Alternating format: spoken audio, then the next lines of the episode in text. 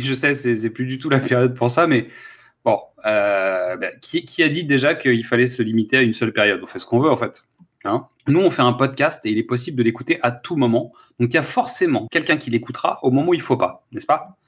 Donc, nous voilà au début de cette deuxième année de nos aventures. Et quoi de mieux que de poser un rituel un peu lié au hasard? Nous avons ouvert l'année dernière avec un cinéma au top sur les Blues Brothers. Et nous avons terminé l'année sur SOS Fantôme, écrit par le même Dana Aykroyd. C'est pas mal. Nous allons ouvrir cette année avec un film signé Joe Dante, alors que nous avions commencé précédemment sur vos écrans l'année dernière en parlant de l'aventure intérieure du même Joe Dante. Donc pour ceux et celles qui arrivent à me suivre, suite à notre calendrier de l'avant en podcast, nous vous avons demandé quel film vous souhaiteriez voir en version longue et sans appel, Gremlins a été le plus plébiscité. Alors, nous relevons nos manches et le défi avec plaisir et nostalgie. Je suis Xad, et avec Mystery, nous sortons de la hotte un coffret en bois assez ancien avec des petits trous dessus. Ça fait du bruit un peu comme ça là. Il renferme un grand pouvoir qui implique de grandes responsabilités. Et non, ce n'est pas une araignée. Mystery, à toi de jouer. Zad, comment vas-tu? Bah ça va, ça va en ce début de deuxième année. Tu, tu notes qu'on est plus serein quand même? On est résigné, je crois. En, fait, après 75 épisodes enregistrés en 2021, bah 2020, 2021, bon, diffusés en 2021, euh, on arrive à ce 76e épisode zen. Et on est que tous les deux, tu vois. On, recommence l'année, tu sais, juste entre nous. On a juste décidé de faire un épisode tous les deux. hein. C'est-à-dire tout le monde va bien.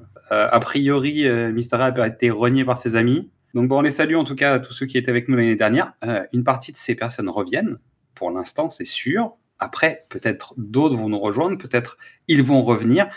On ne sait pas encore. On sait ce qui va se passer en février. Ça, c'est déjà pas mal. On vous en parle pas vraiment plus que ça, même si cet épisode va sortir à la fin du mois de janvier. Donc on pourrait, mais on va garder ça pour nous. Il va se passer un truc sympa en février. Et on avait teasé en 2021, donc on ment à personne. C'est-à-dire que l'épisode du mois de février est prévu. C'est-à-dire qu'on en a parlé l'année dernière. Donc si vous écoutez nos podcasts de l'année dernière, normalement, on a donné des indices pour l'année prochaine. On n'a pas souhaité la bonne année, en fait. Ben non, parce que c'est Noël. Oui, mais c'est quand même euh, 2022. C'est le premier épisode de 2022, donc on peut souhaiter Ouais, déjà ouais. une très bonne année. Et en plus, ce qu'il y a de bien, c'est qu'on enregistre en janvier, on va diffuser en janvier, donc ça s'arrête jamais. Parce qu'en fait, on peut souhaiter la bonne année à chaque fois qu'on réécoute cet épisode. C'est pas mal. C'est pas mal. Sans, En fait, sans- on, on va faire des sans épi- déroger. On, va faire des intros génériques qu'on recollera d'une année à l'autre. Oh bah tu sais, j'ai fait pour euh, quasiment 24 épisodes du calendrier de l'avant, où j'avais la même conclusion sur tous les épisodes, même si au bout d'un moment, ça a fini par poser un problème, parce qu'on a lancé TikTok entre-temps. Bon bref, ça s'est bien passé. On va faire un effort pour cet épisode-là? Bon, on parle de quoi? Gremlins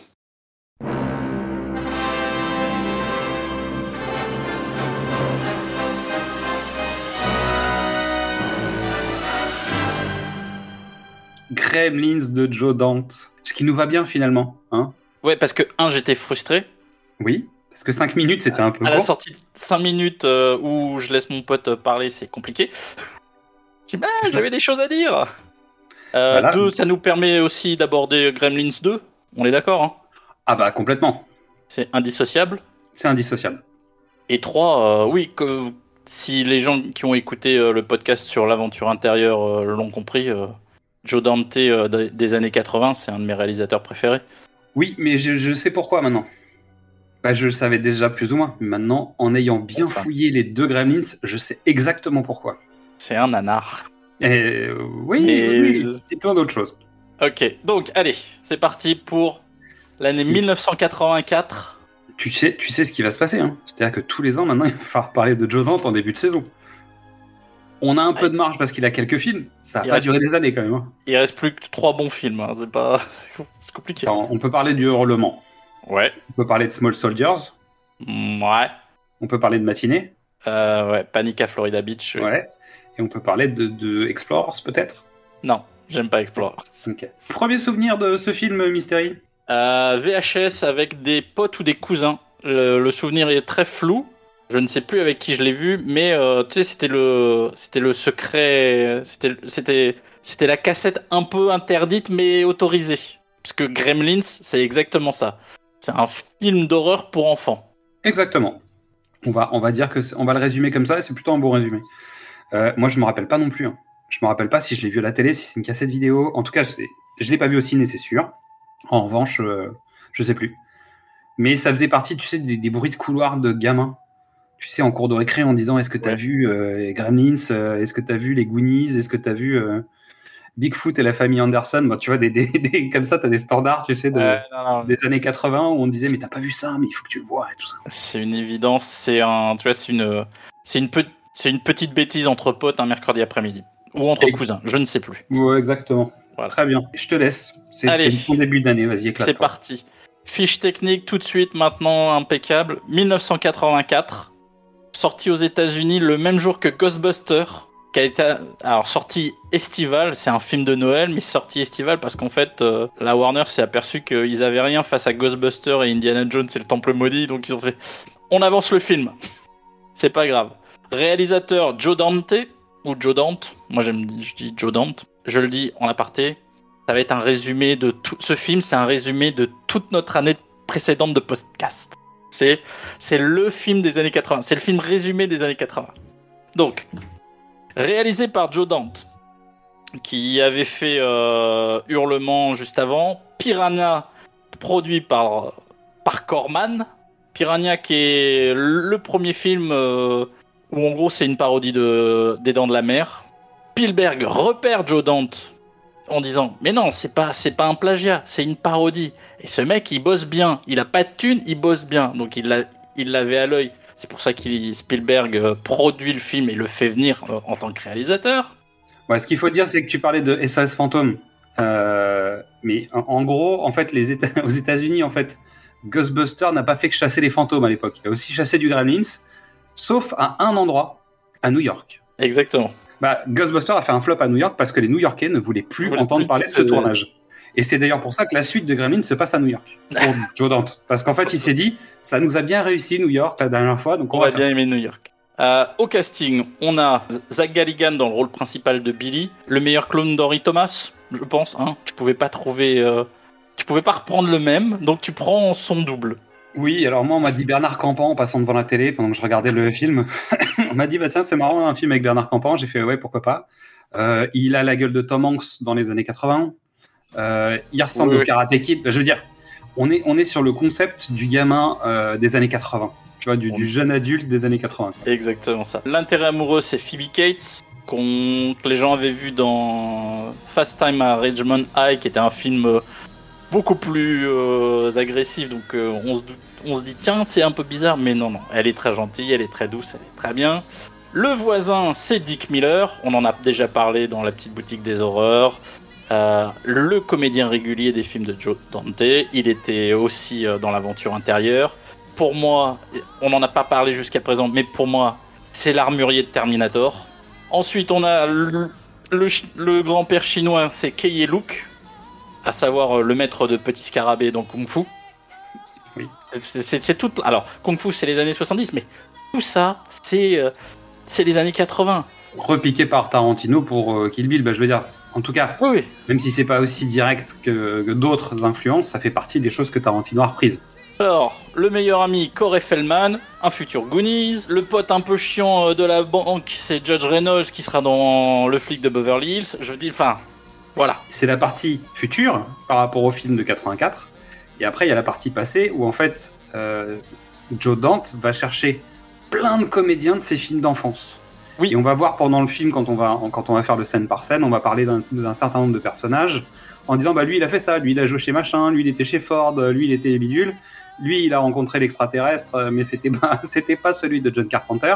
Bah, voilà, on, on- on va reparler de tout ça. Je te laisserai faire les interventions. À la musique, l'inénarrable, l'extraordinaire, le génialissime euh, Jerry Goldsmith, compositeur qu'on a tellement fait. La science-fiction des années 70-80, c'est lui. La planète des singes, Poltergeist, Alien, L'âge de cristal, Star Trek, Damien. Goldsmith, tu veux, tu veux du musclé? Tu trouves qu'il est gentil? Bah, Rambo, Air Force One, Total Recall. Tu veux, tu veux du grand film? Patton, Chinatown, Papillon, Elle est Confidential. Le mec est là. Tu veux briser le cœur de Xad? C'est lui qui a composé Le secret de Nîmes. Brisby. En même temps, c'est produit par euh, Spielberg. Et oui. Donc euh, évidemment, euh, ça, ça aide en fait. Donc Jerry Goldsmith, on est bien. Attention, c'est pas fini. Qui a écrit ce film? Chris Columbus, premier, premier scénario de Chris Columbus pour dire Eh les gars, je sais écrire. C'est un scénario bizarre. Ah bon? Il a été écrit euh, combien de fois Réécrit Alors, combien de il fois a genre été écrit, réécrit, etc. Mais pour moi, il souffre du même syndrome que Retour vers le futur. Le film, une, une partie du film sera tournée est tournée dans les mêmes studios à Universal où seront tournés Retour vers le futur. La même ville. Le truc, la même ville, C'est la même place de, de la ville. C'est la même place. Il y a des rues aussi. euh, La rue où vit Billy, c'est la rue où Marty manque euh, d'être écrasé, tu vois. Donc, euh, mais en fait, on va faire le, pitch très vite. C'est un garçon qui se retrouve avec une petite créature sympa. Il y a trois règles à pas dépasser comme dans n'importe quel conte d'Andersen. Les trois règles sont brisées. Les conséquences tombent. Mais le mec, il a pas d'objectif bien marqué. La première partie du film, c'est que de la mise en place. Et la deuxième partie, c'est que les chutes. Exactement comme dans le Retour vers le futur. Oui, mais dans les deux, ils ont un objectif. Bah, il a, lui, un objectif qui est- c'est de corriger ses erreurs. Ou d'assumer ses erreurs, peu importe. Même, même, ouais. Non, mais tu veux dire, il y a, c'est pas lui qui fait l'erreur au départ. Non, mais en fait, il subit toujours. Il subit toujours. Mais il subit, tu- mais il assume. Donc, euh, Mais il a pas d'objectif, tu vois. Non, il est, c'est en, pas clair. il est en réponse. Il est tout le temps en réponse. C'est pas la quête du héros. bah, c'est pas lui le héros. Et c'est peut-être ça la différence. C'est pas lui le héros. Ah, on va en rediscuter. on va en reparler. Euh, alors moi, pour moi, le pitch, pour une fois que c'est moi qui peux le faire en une phrase, Allez, vas-y. le péché original de la surconsommation des années 80. Alors, ouais. Tu veux la boîte? Tu veux ce qu'il y a dans la boîte? Alors déjà, paye la boîte. Et ensuite, une fois que tu as la boîte, tu n'as pas le droit de l'utiliser. Il y a un peu de la boîte de Pandore, même si on est sur de la surconsommation. Mais on va en reparler à nouveau après. ok. Baissez la lumière, rangez vos verres d'eau pour que je puisse vous montrer la bande-annonce de Gremlins. Steven Spielberg présente Gremlins. Billy Pelzer a une maison agréable, C'est toi, Billy? Oui, maman, c'est moi. un travail agréable, une petite amie charmante, Euh, Si jamais tu faisais rien jeudi soir, peut-être que tu serais d'accord pour sortir avec moi. Tout à fait d'accord. et des parents affectueux qui vont lui offrir Ça va te plaire. Non, non, ne le secoue pas. On va l'ouvrir maintenant, on ne peut pas attendre Noël. le plus surprenant des cadeaux qu'il ait jamais reçu. Et qu'est-ce que c'est? Non, non, non. C'est ton nouveau copain. Et doucement, Barney, hein, sois gentil. C'est papa qui me l'a donné. Mais il y a quelques petites choses auxquelles il faut prendre garde. Si vous l'exposez à la lumière, vous lui faites mal. Si vous le mouillez, il se multiplie. Tout ça parce que l'eau lui est tombée dessus Oui, simplement de l'eau. Et le plus important, même s'il vous en supplie, ne jamais, jamais les laisser manger après minuit. Parce qu'alors, ils changent.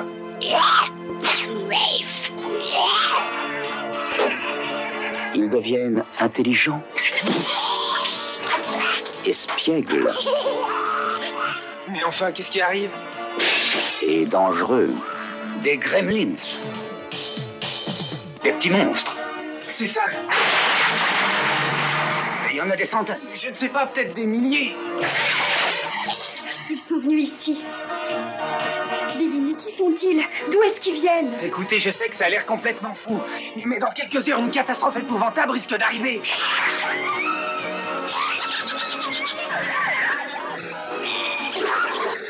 Gremlins, mise en scène par Joe Dante. Ils vous attendent pour Noël. On se lance dans le résumé un peu détaillé? Alors, c'est un scène par scène fait par moi, hein, donc c'est pas tout à fait un scène par scène, on est d'accord. Ça commence dans le Chinatown de Jack Burton ou de Golden Child? On est d'accord? Ouais, complètement. Oui. Après, euh, Blade Runner, ça m'allait bien aussi. Voilà. Mais on est dans un, on est dans un vrai Chinatown de clichés de Cinoche. quoi. Euh, Randall Peltzer, un inventeur bricoleur, découvre près du maître de Petit Scarabée, donc, une créature qui vit selon trois règles, comme boucle d'or. Les trois, les trois maisons ont des petits cochons, etc. Le père de Billy décide de récupérer cette petite créature pour l'offrir à son fils à Noël. Parce que Billy est un garçon méritant. C'est le fils idéal. Il travaille à la banque pour soutenir la famille, il dessine par passion, il drague pas lourdement sa collègue qui pourtant elle est intéressée. Il est gentil avec son voisin. Le seul souci, c'est qu'il y a un Scrooge euh, dans la, dans la ville qui veut zigouiller son chien. Oui, parce qu'en fait, son chien l'emmerde quand même un peu. c'est un chien qui fait des bêtises. Mais le chien, c'est l'in- c'est l'incarnation de l'enfant intérieur, tu vois. On parle de Madame Deagle. Donc Madame Deagle, c'est Scrooge. En même temps, c'est euh, la, la sorcière du magicien d'Oz. Et c'est aussi euh, Monsieur Potter, le méchant de La vie est belle. Qui est lui-même inspiré de Scrooge, évidemment. Hein, parce qu'on va, on va reparler de La vie est belle très certainement. Mais euh, Alors, il faut le savoir, tout le premier, toute, la- toute cette première partie, cette introduction, c'est copier-coller de La vie est belle de Frank Capra. la, la petite ville tranquille, euh, de banlieue, l'histoire autour de Noël. Il bosse dans une banque. ça- mais tout est fait parce que aux États-Unis, il faut le savoir, La vie est belle, c'est le film qui est rediffusé systématiquement à Noël. Donc, tu veux l'ambiance de Noël, La vie est belle. C'est un classique et tu le, tu le poses comme ça. On est, c'est à Noël. Il y a de la neige, il y a les boules, il y a machin. Mais reprends l'histoire et après on va partir ailleurs. Et c'est, et c'est une- on, on en a parlé pendant le calendrier de l'Avent, parce qu'on a fait un épisode sur La vie est belle. C'est une réinterprétation de Christmas Carol, quand même. Oui. Ah mais de toute façon. Une- euh, C'est une façon de détourner, de reprendre le concept. Alors, il n'y a pas d'histoire de fantômes et tout ça. Mais on est quand même sur euh, qu'est-ce qui se serait passé si. On est, euh, on n'est pas loin. On- et il n'y a pas des fantômes, il y a un ange. Donc bon, on est quand même sur A Christmas Carol. Ce qui fait qu'en fait, Gremlins prend aussi ses sources dans le roman de Dickens. Ouais. Pour, pour les anecdotes, je rajoute, le film s'ouvre sur le logo de la Warner qui n'est pas celui du logo Warner des années 80. Dans les années 80, le logo Warner, il est fond rouge, logo W noir.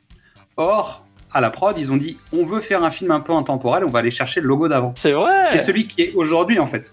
Donc l'ouverture du film se fait sur une sorte de film noir. En fait, on est entre le film noir avec la voix off, le mec avec son chapeau, etc. et le conte de fées. Dans la scène d'ouverture, le papa Pelzer, il passe à côté d'une séquence où il y a une voiture. La voiture est en panne. Est-ce que tu connais le modèle de cette voiture? Oula. Non. C'est une AMC Gremlin. D'accord. Elle est en panne Eh ben oui, et elle est éclairée en vert, c'est pas mal. ce qui va être la couleur des Gremlins pendant tout le film. Donc là, on vient de t'indiquer qu'il allait avoir un problème. Et on te le dit de manière très visuelle. Et ensuite, il y a un autre point intéressant, c'est que la même année, donc le producteur Steven Spielberg tourne Indiana Jones et le Temple maudit avec un enfant asiatique qui a une casquette des New York, des, des New York, des New York. Ouais, Yankee. Et là, on a un enfant asiatique qui a une casquette des New York Yankees. Ah ben non mais c'est- Il faut quand même imaginer que ce garçon va vendre la culture de son pays, puisque ça appartient à son grand-père, euh, donc il va s'américaniser par rapport à son grand-père, et vendre la tradition, considérant que les anciens sont des fous. on reprend le. On reprend. Donc Billy retrouve euh, son meilleur pote, qui est un Goonies de 12 ans. Ouais, et ça c'est bizarre. Alors, alors, non, je veux dire, Joe Kerry dans Stranger Things, il fait pareil et personne ne fait de remarques. Hein, alors, euh, Alors, l'histoire dit que, en fait, au départ, quand Chris Columbus a écrit le scénario, en fait, Billy, il a 13 Billy, ans. Ouais, Billy a 13 ans et son pote a 13 ans et ils avaient déjà casté. euh, Et puis surtout, au fur et à mesure des, des- des réécritures et de l'affinage, parce que Spielberg a quand même dit, les mecs, euh, l'histoire elle est quand même méga trash. Parce que le premier scénario était quand même très très violent. C'est-à-dire que Spielberg est responsable du fait que euh, Gizmo ne devienne pas un Gremlins.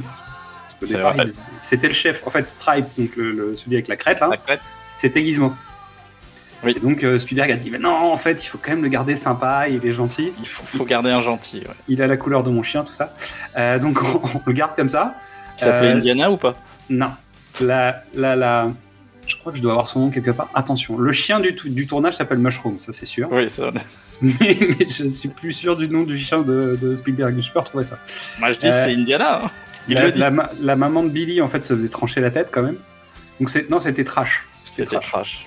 Oui, mais ça, tu vois, c'est des, c'est- des premiers jets, c'est des premières versions. Mais surtout, c'est à cause de l'appart de Chris Columbus, qui vivait, qui vivait dans un petit appart mytho où il y avait plein de souris. Et en fait, il rêvait la nuit qu'il se faisait bouffer les doigts par les souris et les rats.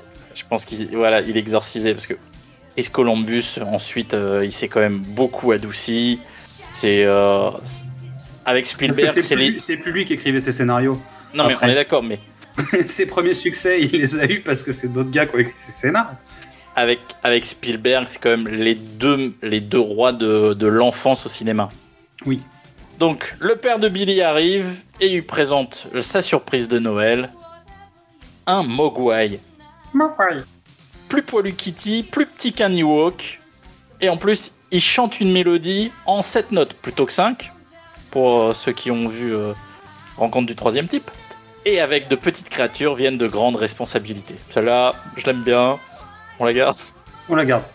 quand un verre d'eau tombe sur le pauvre petit bonhomme et donne naissance à cinq autres mogwai façon nain de Blanche-Neige un peu vénère, on est parti pour l'aventure. On n'a on pas donné les règles. Alors les règles, Il y en a trois. ne pas exposer les mogwai à la lumière parce que ça permet de cacher les marionnettistes et les câbles.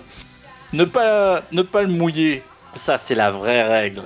Sinon, il y, a- il y en a pour 8 heures à réparer les conneries parce qu'en fait, euh, bon, c'est quand même des petits, des petits dispositifs super fragiles et qu'en fait, tu peux vite qui pètent tout le temps à tel point que pour défouler les techniciens, on en a mis un sur une cible juste pour qu'ils puissent s'amuser toute la journée dès qu'ils en ont marre en fait.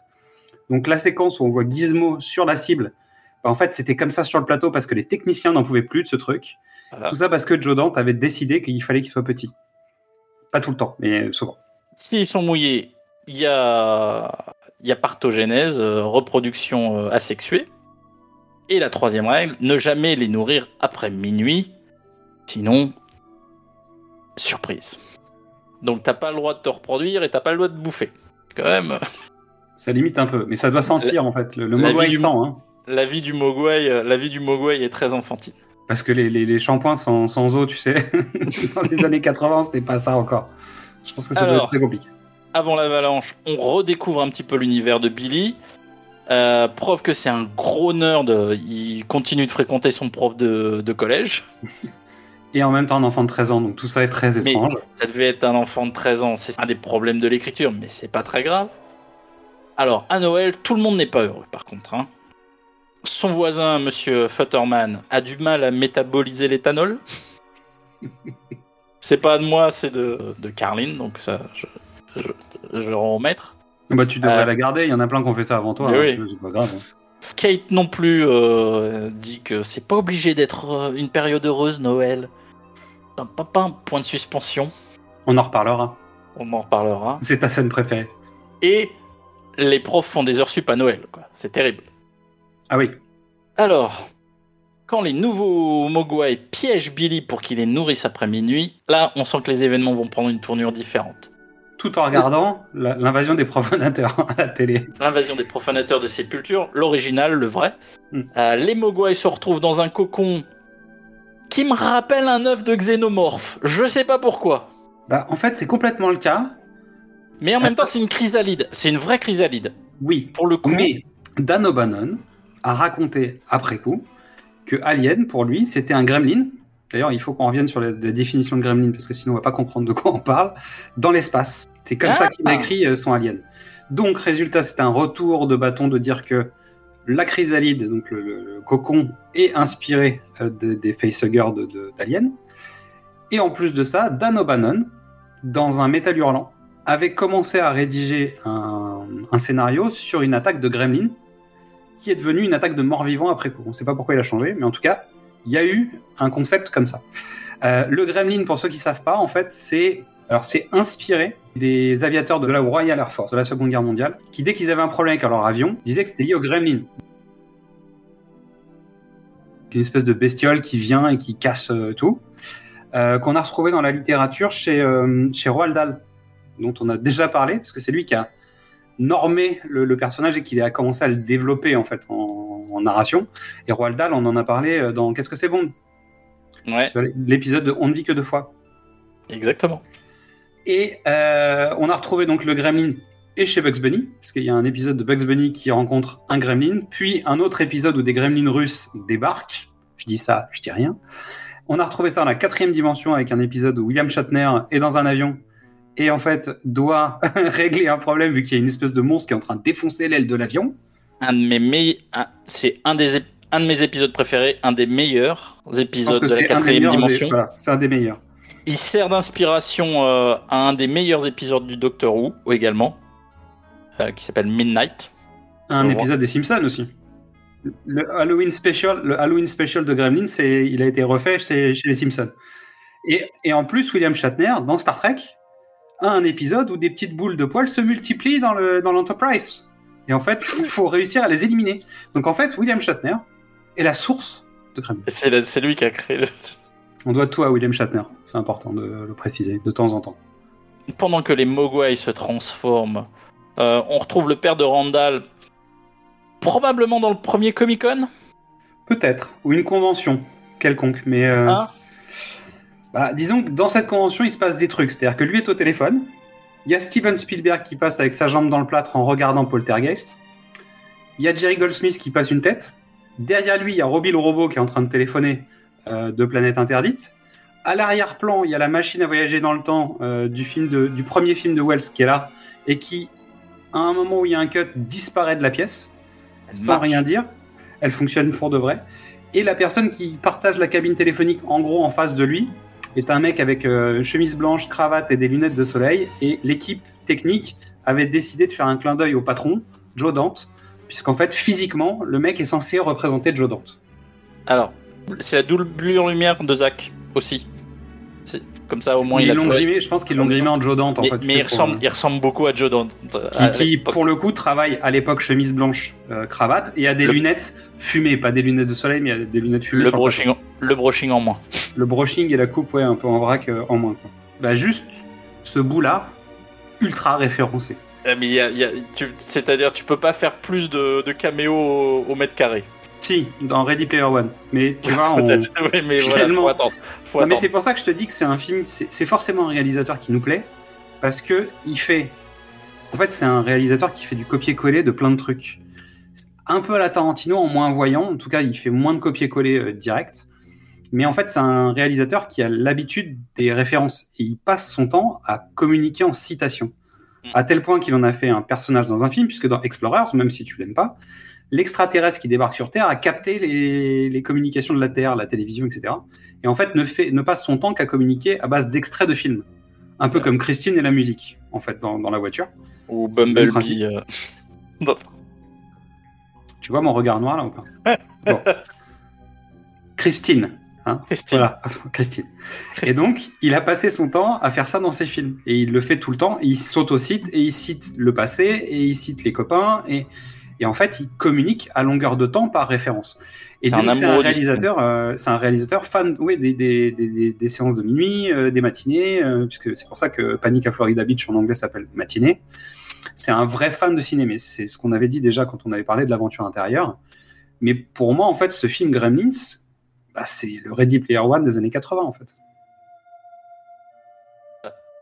On en, on en parlera, mais moi je pense le contraire. C'est pas Ready Player One, c'est- la régurgitation de tout ce qui est venu avant. Gremlins pré... prépare tout ce qui va arriver. Et puis surtout, euh, quand, quand Dante fait des clins d'œil, il en fait pas de manière, euh, si tu veux, il met pas une flèche au-dessus en disant Hé, tu l'as vu celui-là? Euh, voilà. Donc, on reprend, le résumé. Un petit dernier coup de Miss Deagle pour rappeler euh, aux spectateurs qu'elle est là. Et ensuite, les cocons ou les chrysalides se brisent. Et là, le film devient. Je ne sais pas. Tu dirais quoi? Une farce? Une satire? Une parodie? Un, cartoon live? On est dans un cartoon.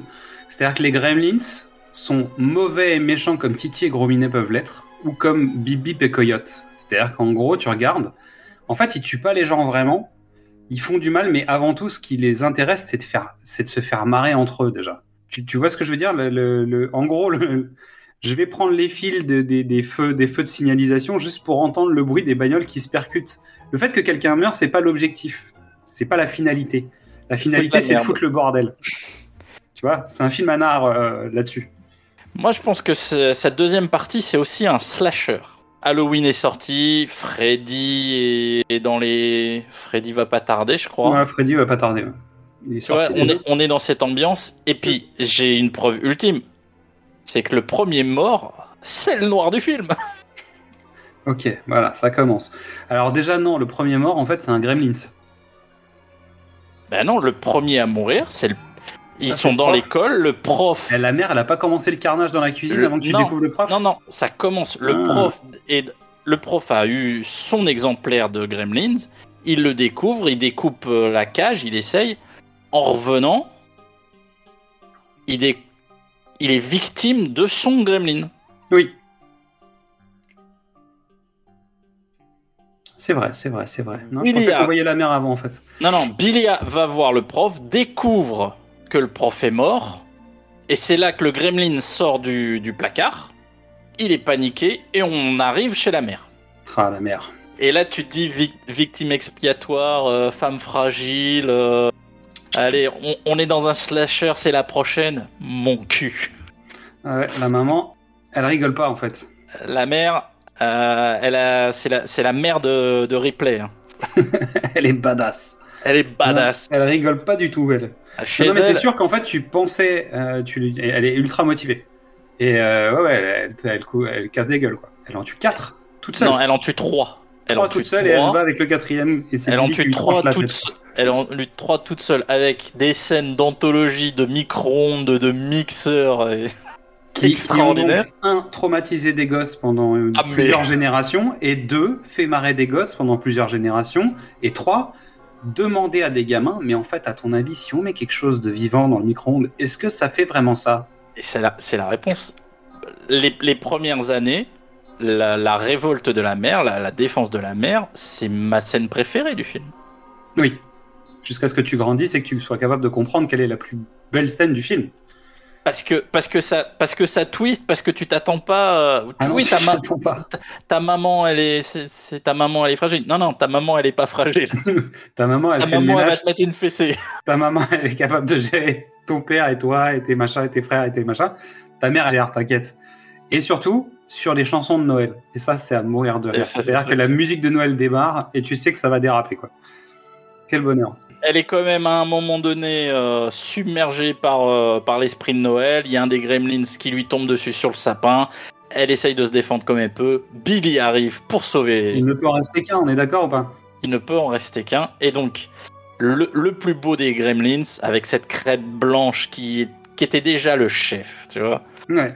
finit par s'échapper, s'en- s'enfuit dans la neige. Et là, le physicien en moi se pose une question. Parce que s'il Quand est il mouillé... faut pas la mouiller, quand il faut pas le mouiller, est-ce que la neige, ça compte? Est-ce que la neige, ça compte? Mais le, le- j'ai une autre question là-dessus après. mais le biologiste en moi t'explique que comme ils ont un air reptilien, ça veut dire que les gremlins sont des créatures à sang froid, donc ils sont pas chauds, donc ils ne chauffent pas la neige, qui ne se transforme pas en eau. Est-ce que ça marche pour toi? Alors, pour la neige, je me dis que j'ai eu à peu près la même réflexion que toi. En revanche, pour la bière, directement dans le gosier, quand ils sont dans le bar, j'ai pas eu d'explication. Et vu qu'on nous a pas dit il faut pas les mouiller avec de l'eau, mais juste il faut pas les mouiller, bah, les mecs qui est en train de se vider directement le fût en pleine tronche et qui s'arrosent à la bière et qui s'envoient de la bière à travers la gueule, je pense qu'il y a un problème. Mais c'est un des problèmes. Parce que quand tu vas au cinéma alors que tu dois pas regarder de lumière violente, bon bah tu vois, il y a quand même des trucs qui sont un peu. euh. Il y a plein de trucs qui vont pas. Mais c'est pas grave, Billy- on s'en fout. Donc Billy récupère Gizmo, il se lance à la poursuite de, de la crête blanche, qui décide euh, de rejoindre les Village People. Oui. Puisqu'ils vont, euh, il va à la piscine du YMCA. Et là, on passe au niveau Armageddon. Et encore, je pense qu'ils ont été sages. Parce que quand tu vois qu'avec euh, trois gouttes d'eau, ils en fait cinq, là, t'es dans la piscine. C'est-à-dire que euh, ça peut durer très longtemps. Avant, en plus, le temps que tu remontes, euh, que les autres eux-mêmes sont sans doute dans l'eau, bah, tu vois, je veux dire, ça, ça peut aller très vite. Et surtout, il n'y a pas de chrysalide. C'est-à-dire que quand tu mouilles un gremlins, il crée Il des crée- gremlins. Il crée des gremlins, ça c'est Et bien. ça, c'est une règle qu'on n'avait pas et qu'on découvre là grâce à un magnifique plan en stop motion. Moi, j'ai une explication sur le faible nom des gremlins. Euh, Warner, en voyant le truc, a dit Attendez, il y en a beaucoup trop. Et l'anecdote est connue Spielberg a dit Eh ben, vous savez quoi? On va tous les enlever et on appelle le film Les gens.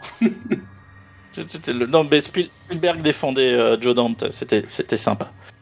Donc, Billy, face, euh, face au danger, face à la menace, qu'est-ce qu'il fait? Bah, Très intelligemment, il va voir la police. Visiblement, le shérif et son assistant ont déjà profité du vin chaud.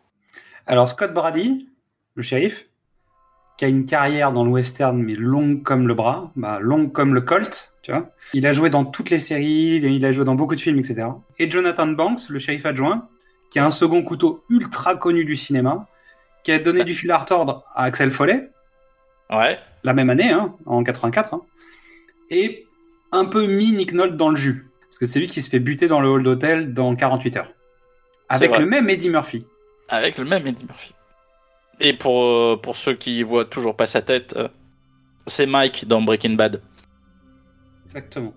et euh, Better Call Saul. La police est pas très convaincue jusqu'à ce que les appels s'enchaînent et s'enchaînent et s'enchaînent et s'enchaînent. Ça y est, c'est parti. Les Gremlins s'attaquent aux voisins, les Futterman. Donc Dick Miller, comme on l'a dit, et Jackie Joseph, qui était la première Audrey pour la petite boutique des horreurs de Corman, Qui est la femme de Dick Miller dans la vie et la femme de Dick Miller dans la vie. Mais tu, voilà, on boucle, on boucle nos podcasts 2021, je te le dis. Euh, la police décide d'intervenir et arrive à temps pour voir euh, le Miss Dilly, euh, le Scrooge, tenter un record de distance en chaise à moteur. Oui, tout à fait. Avec, avec ses bureaux ouverts de 10h15 à 11h. C'est marqué sur la porte d'entrée. Avec ses chats qui portent des noms de monnaie. Donc Et- il y a dollar et copec. Alors, Joe Dante, c'est un, spécialiste de la comédie horrifique, un peu bizarre. Là, ça y est, le, tu vois, Là, les le Gremlins, c'est un peu, c'est un peu, t'es encore sur la ligne. Là, quand la vieille passe la fenêtre et s'envole, c'est fini. Dans sa maison à un étage, Oui. où avec, avec le siège, t'as l'impression qu'elle en fait 5. Donc là, on est d'accord, c'est animé par Chuck Jones, euh, c'est la voix de Mel Blanc, euh, c'est parti. euh. Et Chuck Jones est dans le film, parce que c'est lui qui, qui commente les dessins de Billy quand il arrive dans le bar, juste après la, la première séquence de Madame Deagle. Et dans le film, il s'appelle même Jones, Monsieur Jones. Voilà. Alors pour, en parle comme ça. pour les profanes et les plus jeunes, Chuck Jones c'est le réalisateur de, de tous les Tex, des Tex Avery les plus importants. hein. C'est a Bugs Bunny aussi, après. Oui, oui, mais c'est lui, tu vois, c'est lui qui a créé euh, Bibi et le Coyote dans la dynamique, machin. Voilà, on, on rentre dans une troisième couche là, euh, on va, on va se faire plaisir, on fait n'importe quoi. Et sachant qu'on en a parlé dans l'aventure intérieure, parce qu'il est aussi présent dans l'aventure intérieure, comme il y a des références régulières à Bugs Bunny aussi. Et c'est aussi pour ça que Joe Dante, plus tard, va faire les Looney Tunes contre-attaque. Parce que si tu cherches un réalisateur qui peut comprendre le travail des Looney Tunes, c'est bien Joe Dante. Alors, c'est mais c'est même pire que ça, c'est-à-dire que Joe Dante avait, c'est lui le pro... En fait, c'est Joe Dante qui est arrivé chez Warner avec une idée de, de dire, euh, je vais faire un film avec des toons, avec un vrai acteur et des toons. Mais son idée a pas plu et voilà, Warner dit, attendez, merci, au revoir. Par contre, son idée, si on mettait Michael Jordan? Vous savez, comme dans les pubs d'abord. Puis ensuite, on verra. Mais on a fait un hors-série là-dessus aussi. Puisqu'on a Oui. parlé de Space Jam, euh, la bouse 2. Mais le curé, tu sais, qui vient à la boîte aux lettres. Oui. Tu sais, qui essaye de mettre ses courriers, et puis ses courriers Oui. lui reviennent sur la tronche. Et ben lui, il jouait dans euh, L'homme qui rétrécit. Oui. Et donc, le monsieur qui vient ensuite, qui s'appelle Monsieur Anderson, lui, c'est un mec qui a fait beaucoup de western. Et surtout, on n'a pas parlé du moment où le père de Billy va dans, dans la station-service pour vendre son espèce de cendrier pourri à, au mec de la station-service. Le mec de la station-service, c'est le héros du film de Howard Hawks, la, la chose venue d'un autre monde. On retrouve Kate qui travaille dans le bar, assaillie par les gremlins, bourrés comme des coins, ils ont bien bouffé, ils ont bien bu, ils ont la peau du ventre bien tendue. Merci, petit Jésus. Elle essaye de s'en sortir comme elle peut et elle découvre une des faiblesses, la lumière. Et oui. En, en allumant, une, en allumant une cigarette, il y a un Oui. des gremlins qui fume, elle allume une allumette, le gremlin se recule, elle pense et donc elle sort le Polaroid, l'appareil des années 80. Évidemment.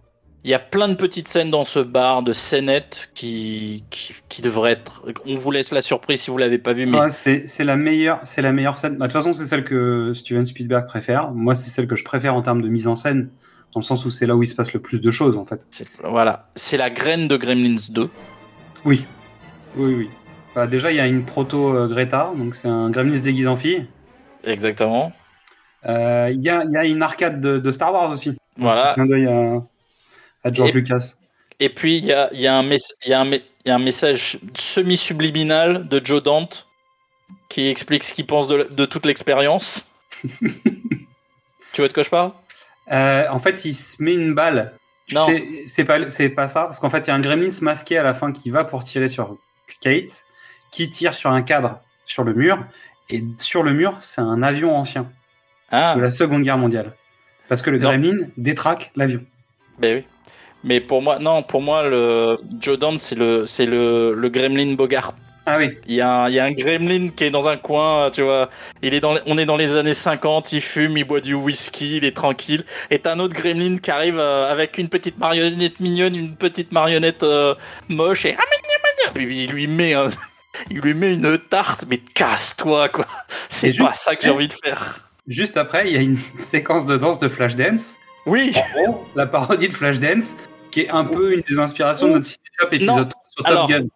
pour moi, c'est pas. Alors, ça peut être ça, mais c'est aussi euh, l'époque. euh, on est dans le rap, on est dans le euh, Electric Boogaloo, qui est un film tout pourri, euh, vient de sortir. Tu vois, on est dans cette ambiance. C'est pas Dis que. Flashdance. Dis donc. C'est pas Non, que Flashdance. Boogaloo, c'est très bien. Non, c'est une merde absolue.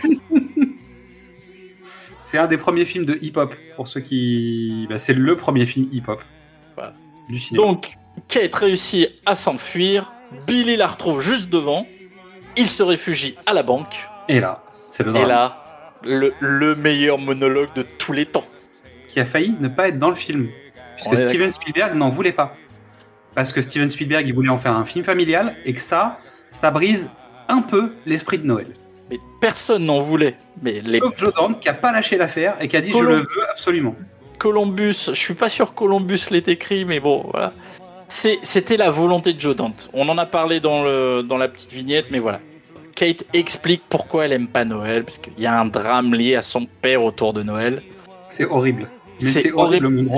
C'est c'est tourné extraordinairement, c'est débulé d'une manière. Le cadre est totalement de traviole, mais elle, elle est impeccable dedans. Billy l'écoute dans un silence, mais de, de cathédrale. C'est une scène d'une noirceur. Et- parce que, un, ça C'est leur meilleur, en fait, c'est leur meilleur moment de comédie à tous les deux. hein, parce on peut quand même le dire, ils sont pas très bons. Euh, c'est pas des grands comédiens. Alors, ils font bien le job. Ils font la le job. question. hein. Ce que je veux dire par là, c'est que c'est, ils ont pas de moment à exprimer des oui, ils sensations ont pas, ils ont, ils ont pas de- Mais là, ça fonctionne. C'est-à-dire qu'il y a un vrai moment de cinéma qui se passe à ce moment. Ouais. Et pour moi, la fin du film est géniale. Euh, Joe Dante euh, adore les dessins animés. Son premier émoi cinématographique, c'est Blanche-Neige et les Sept Nains. Donc, évidemment que le film va se finir au cinéma avec Blanche-Neige et les Sept Nains. Pour vous dire l'in- l'influence que ça a eu, je ne peux pas chanter la chanson des. des. Eho. Je peux plus la chanter normalement. je chante avec la voix des Gremlins. Maintenant, je chante. Avec mon frère, c'est on, on ne chante pas cette chanson version Disney, on la chante version Gremlins. T'aurais pu la chanter version Mogwai. T'abuses aussi. Pour ça. Non, en plus j'ai plus les cordes vocales pour ça. Oui. Euh, L'air de rien, ça va permettre. Donc tous les Gremlins sont ré- réunis dans un cinéma. Et ça permet d'éliminer les Gremlins comme Tarantino se débarrasse des nazis dans Inglorious Bastard. Voleur, va. Moi, il y a une jolie idée que j'aime bien. C'est toute cette euh, populace un peu, un peu énervée, un peu, un peu euh, en rute, se calme et se détend au cinéma. Je veux dire, tu peux pas faire une plus belle lettre d'amour que ça. Enfin, si tu peux, mais Joe Dante fait sa déclaration là, quoi. Ah oui. Bah, à chaque fois, en fait, dans chaque film, à un moment, il y a une séquence de Cinoche. hein. On avait parlé de l'aventure intérieure en disant que c'était le réalisateur qui filmait depuis l'intérieur. bah, tu vois. Mm. On en reparlera si on fait Small Soldier et on en reparlera si on fait Panic à Florida Beach. Mais c'est un, réalisateur qui parle de cinéma tout le temps. Même dans sa manière de parler du cinéma, il en parle. Donc, la crête blanche s'échappe quand même du cinéma et se faufile pour aller euh, dans le, le, le climax, le- le- la confrontation finale dans le pire endroit pour Noël, le grand magasin. On est, on est dans une espèce de, de, de, de zombie 2, en fait, tu sais, le jour des morts vivants. Mais exactement, On finit ça. au Mall Center, bah, c'est pareil en fait. Et je pense que Dante fait aussi ça pour ça. Mais Ce qui est rigolo, c'est qu'il trash la télé tout en en mettant plein dans la télé parce que c'est important pour lui, vu que c'est comme ça qu'il a, qu'il a fait ça. En partie sa culture, même si je pense qu'il vient du cinéma avant de la télévision. C'est la génération qui allait au drive-in, tu sais, qui, qui, qui allait voir les films au ciné, les actus Oui. au ciné, etc., qui n'avaient pas la télé encore. Bah, il le dit, il le dit, il a, il a eu tardivement la télé, mais de toute façon, il préfère aller au cinéma parce que l'expérience, euh, Le décorum. le- l'expérience n'est pas la même.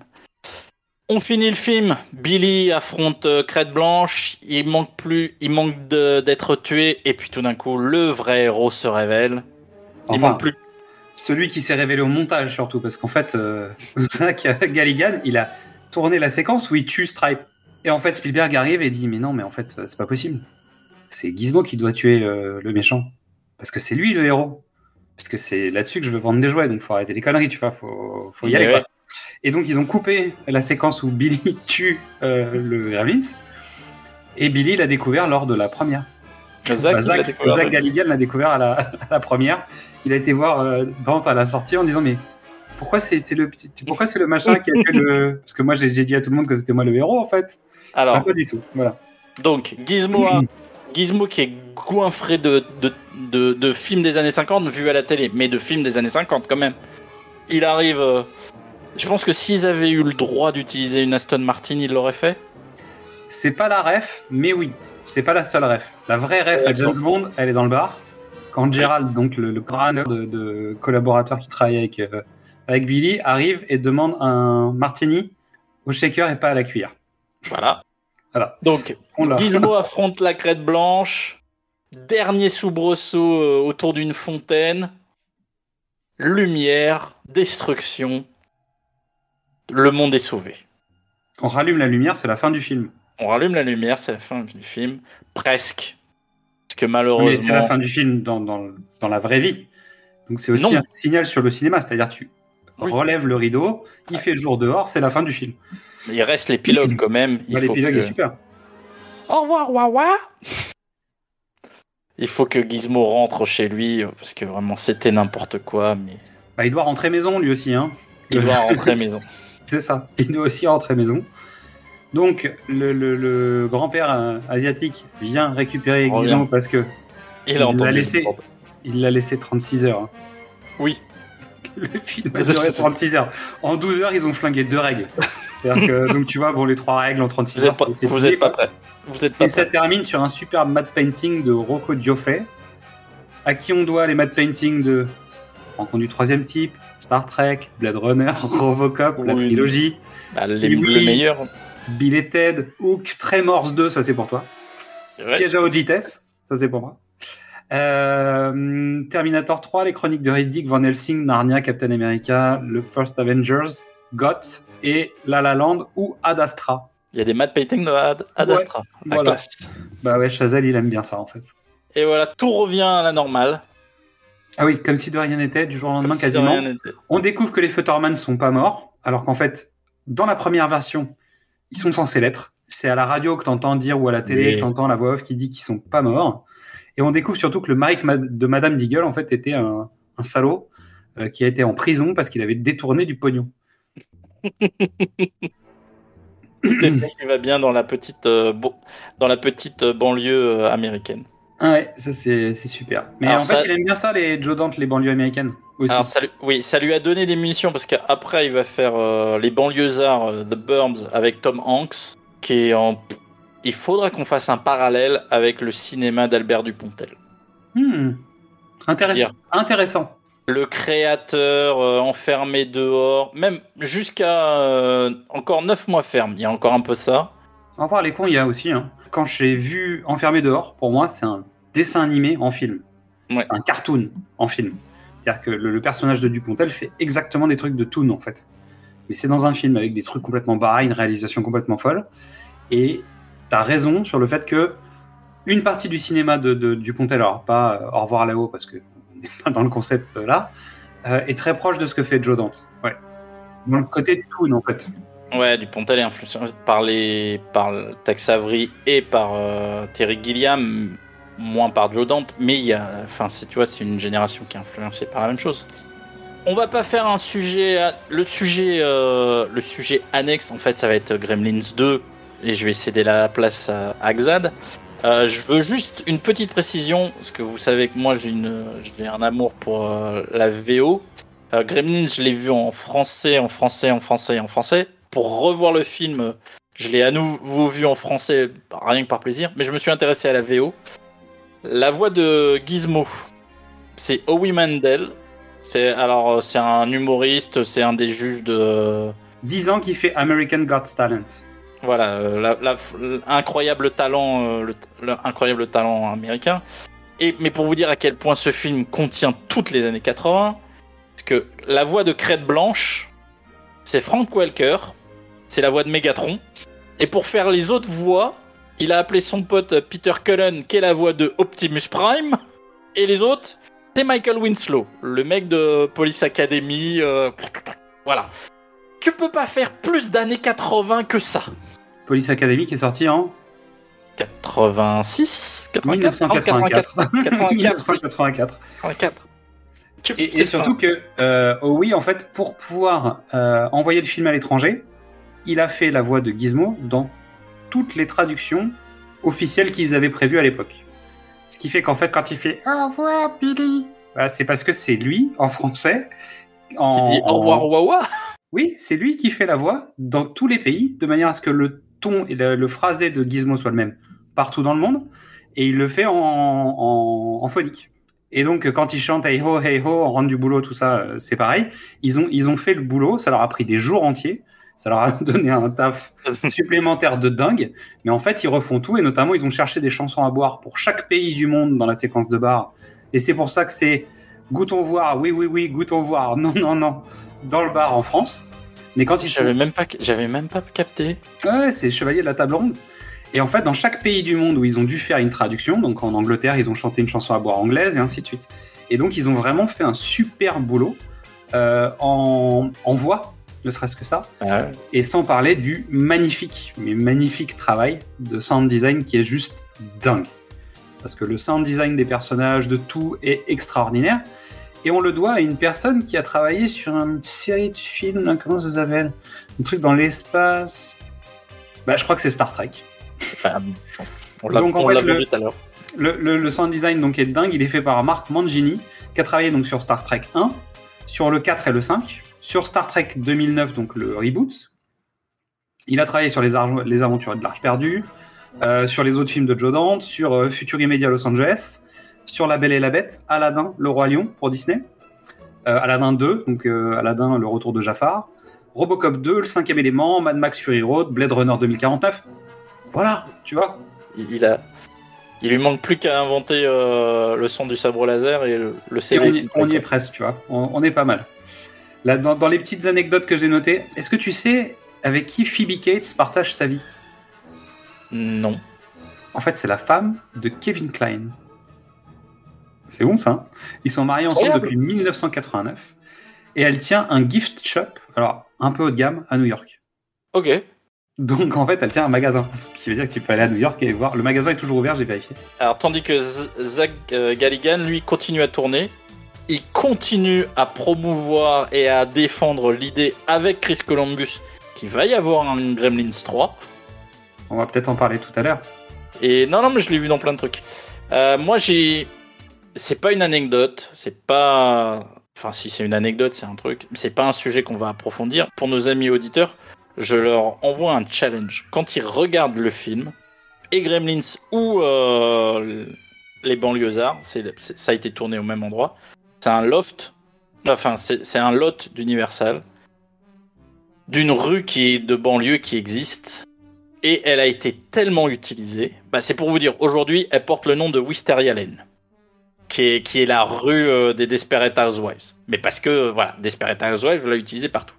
Mais cette rue-là, chaque maison de, de ce a été utilisée partout. C'est-à-dire que, à côté de la maison de Billy, deux, deux maisons plus loin, c'est la maison de Buffy Summers.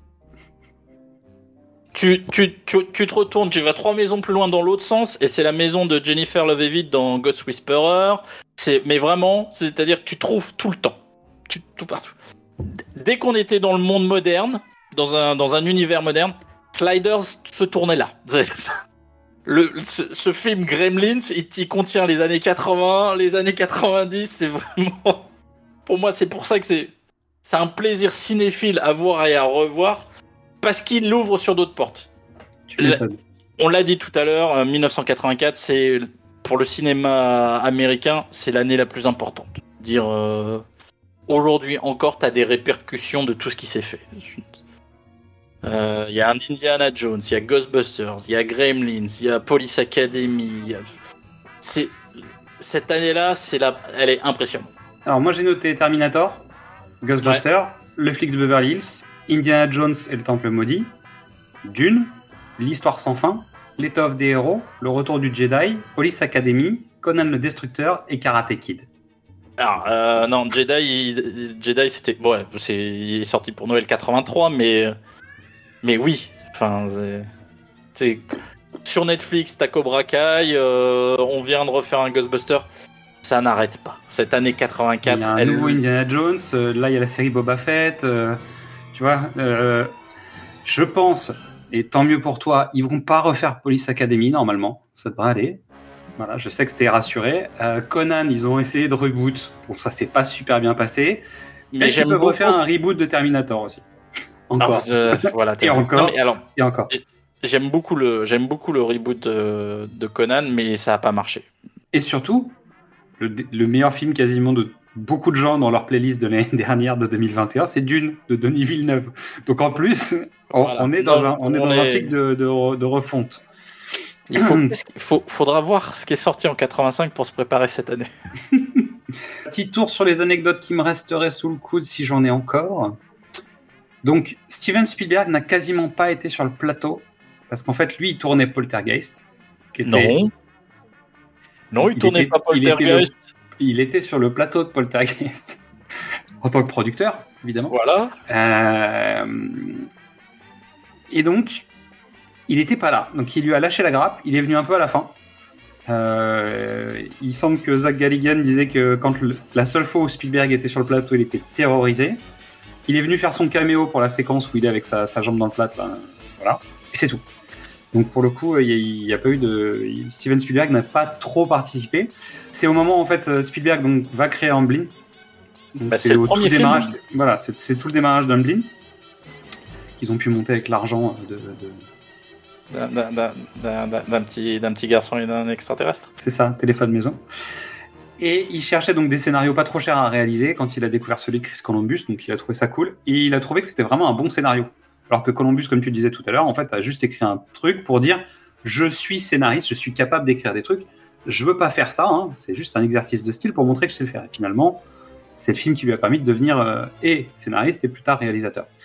Et donc il cherchait un réal euh, pour réaliser le film et il a pensé à Burton en premier parce qu'il avait vu Frankenweenie. Et finalement, en fait, euh, c'est Joe Dante qui a eu la place.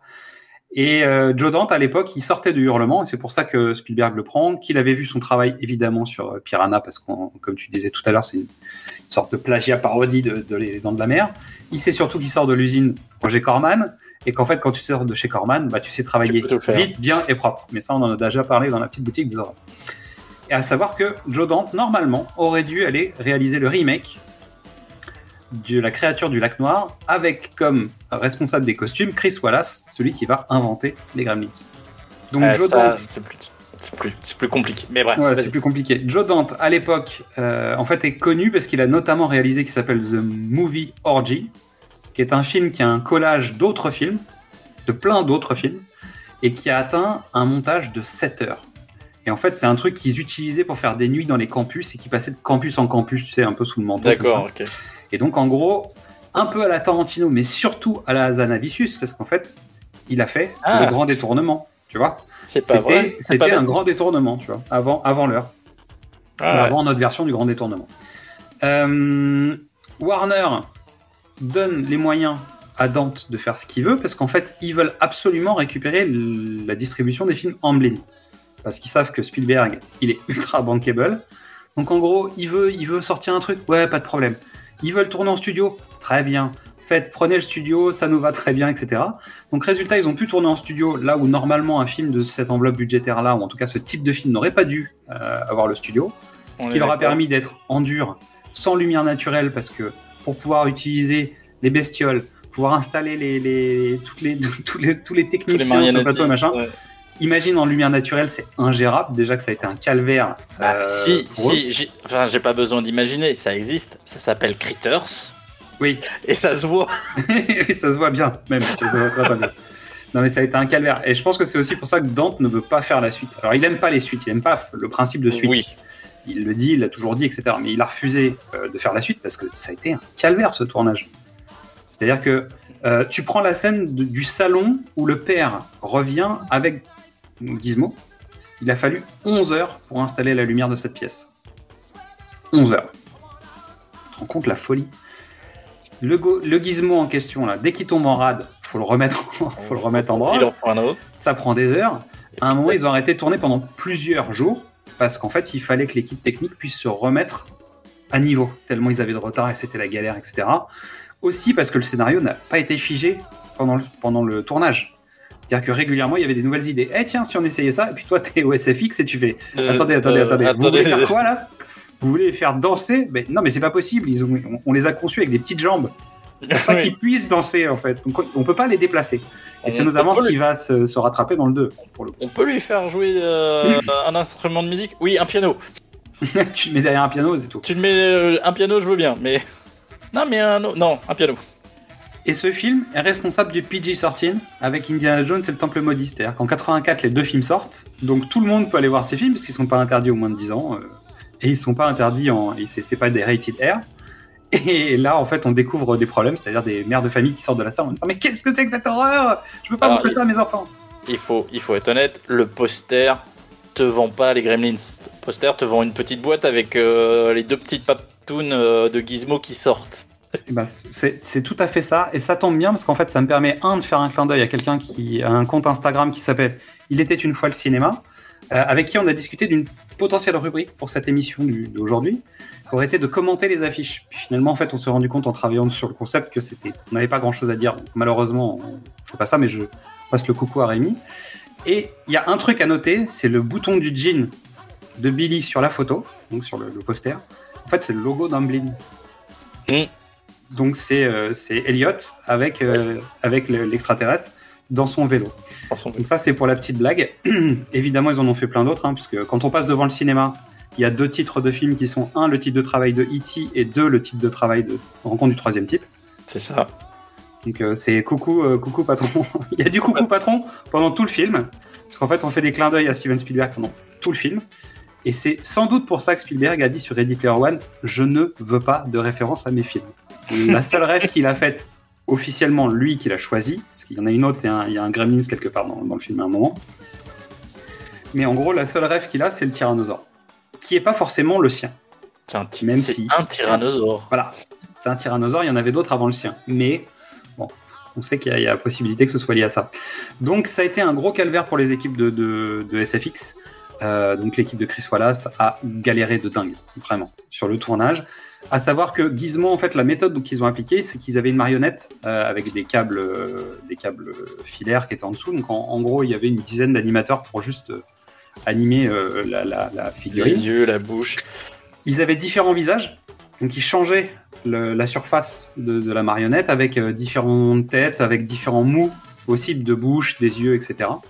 Et pour les gros plans, et notamment la séquence dans le lit de Billy, etc., quand on voit Corey Feldman en train de jouer avec Gizmo, en fait, ils ont fait un gros Ouais. Mogwai pour les gros plans, donc la sortie de la boîte et notamment cette scène de lit, pour pouvoir faire euh, les émotions en pleine face.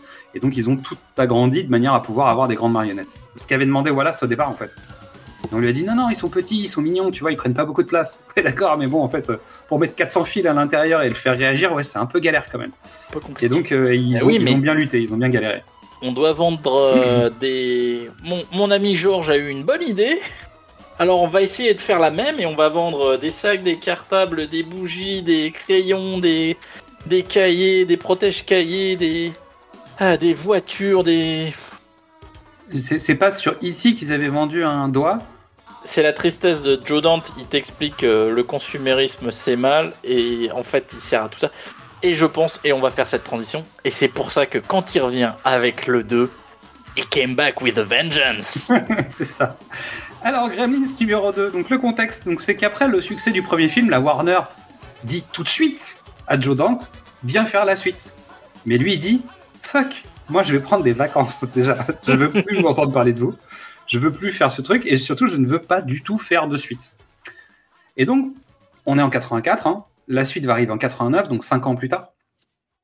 Et pendant 5 ans, la Warner va faire travailler des gens sur le scénario tu, tu remarqueras que c'est le temps qu'il a fallu ég- également à Dan Aykroyd pour accoucher de Ghostbusters 2. hein. Oui. Les films sont liés, Pas pour, pas pour la même raison, mais oui. pas pour les mêmes raisons. Mais Donc il y a pratiquement 30 scénaristes qui sont passés. Ils ont dépensé 1 million de dollars juste à l'écriture, avec des idées telles que les Gremlins à Las Vegas, les Gremlins sur Mars, et les Gremlins géants dans New York façon Kaiju. Il y a eu cette idée-là, hein. ça a été posé sur le papier, et c'est quasiment la dernière qui est restée, qu'ils ont retravaillé, parce qu'en fait les Kaiju, on va- même avec le début du CGI, c'était pas possible. Donc ils ont, ils ont dit ok, on va faire New York, mais on va faire New York sans faire vraiment New York. Parce que normalement, la scène de fin entre Gizmo et l'équivalent de Stripe dans la version 2 de ce scénario finissait sur Times Square à se foutre sur la gueule en mode kaiju, quoi. Pour faire à peu près simple. Donc, euh, Warner a fini par supplier Joe Dante en disant Dis quelles sont tes conditions, on accepte. Et Joe Dante a dit Je veux le contrôle intégral de ce qui va se passer et je veux trois fois plus de budget. Et ils ont dit Banco. Donc, il va proposer la suite finale, c'est comme ça que tu l'as appelé. la suite terminale, même, tu sais, genre vraiment, on s'arrête après.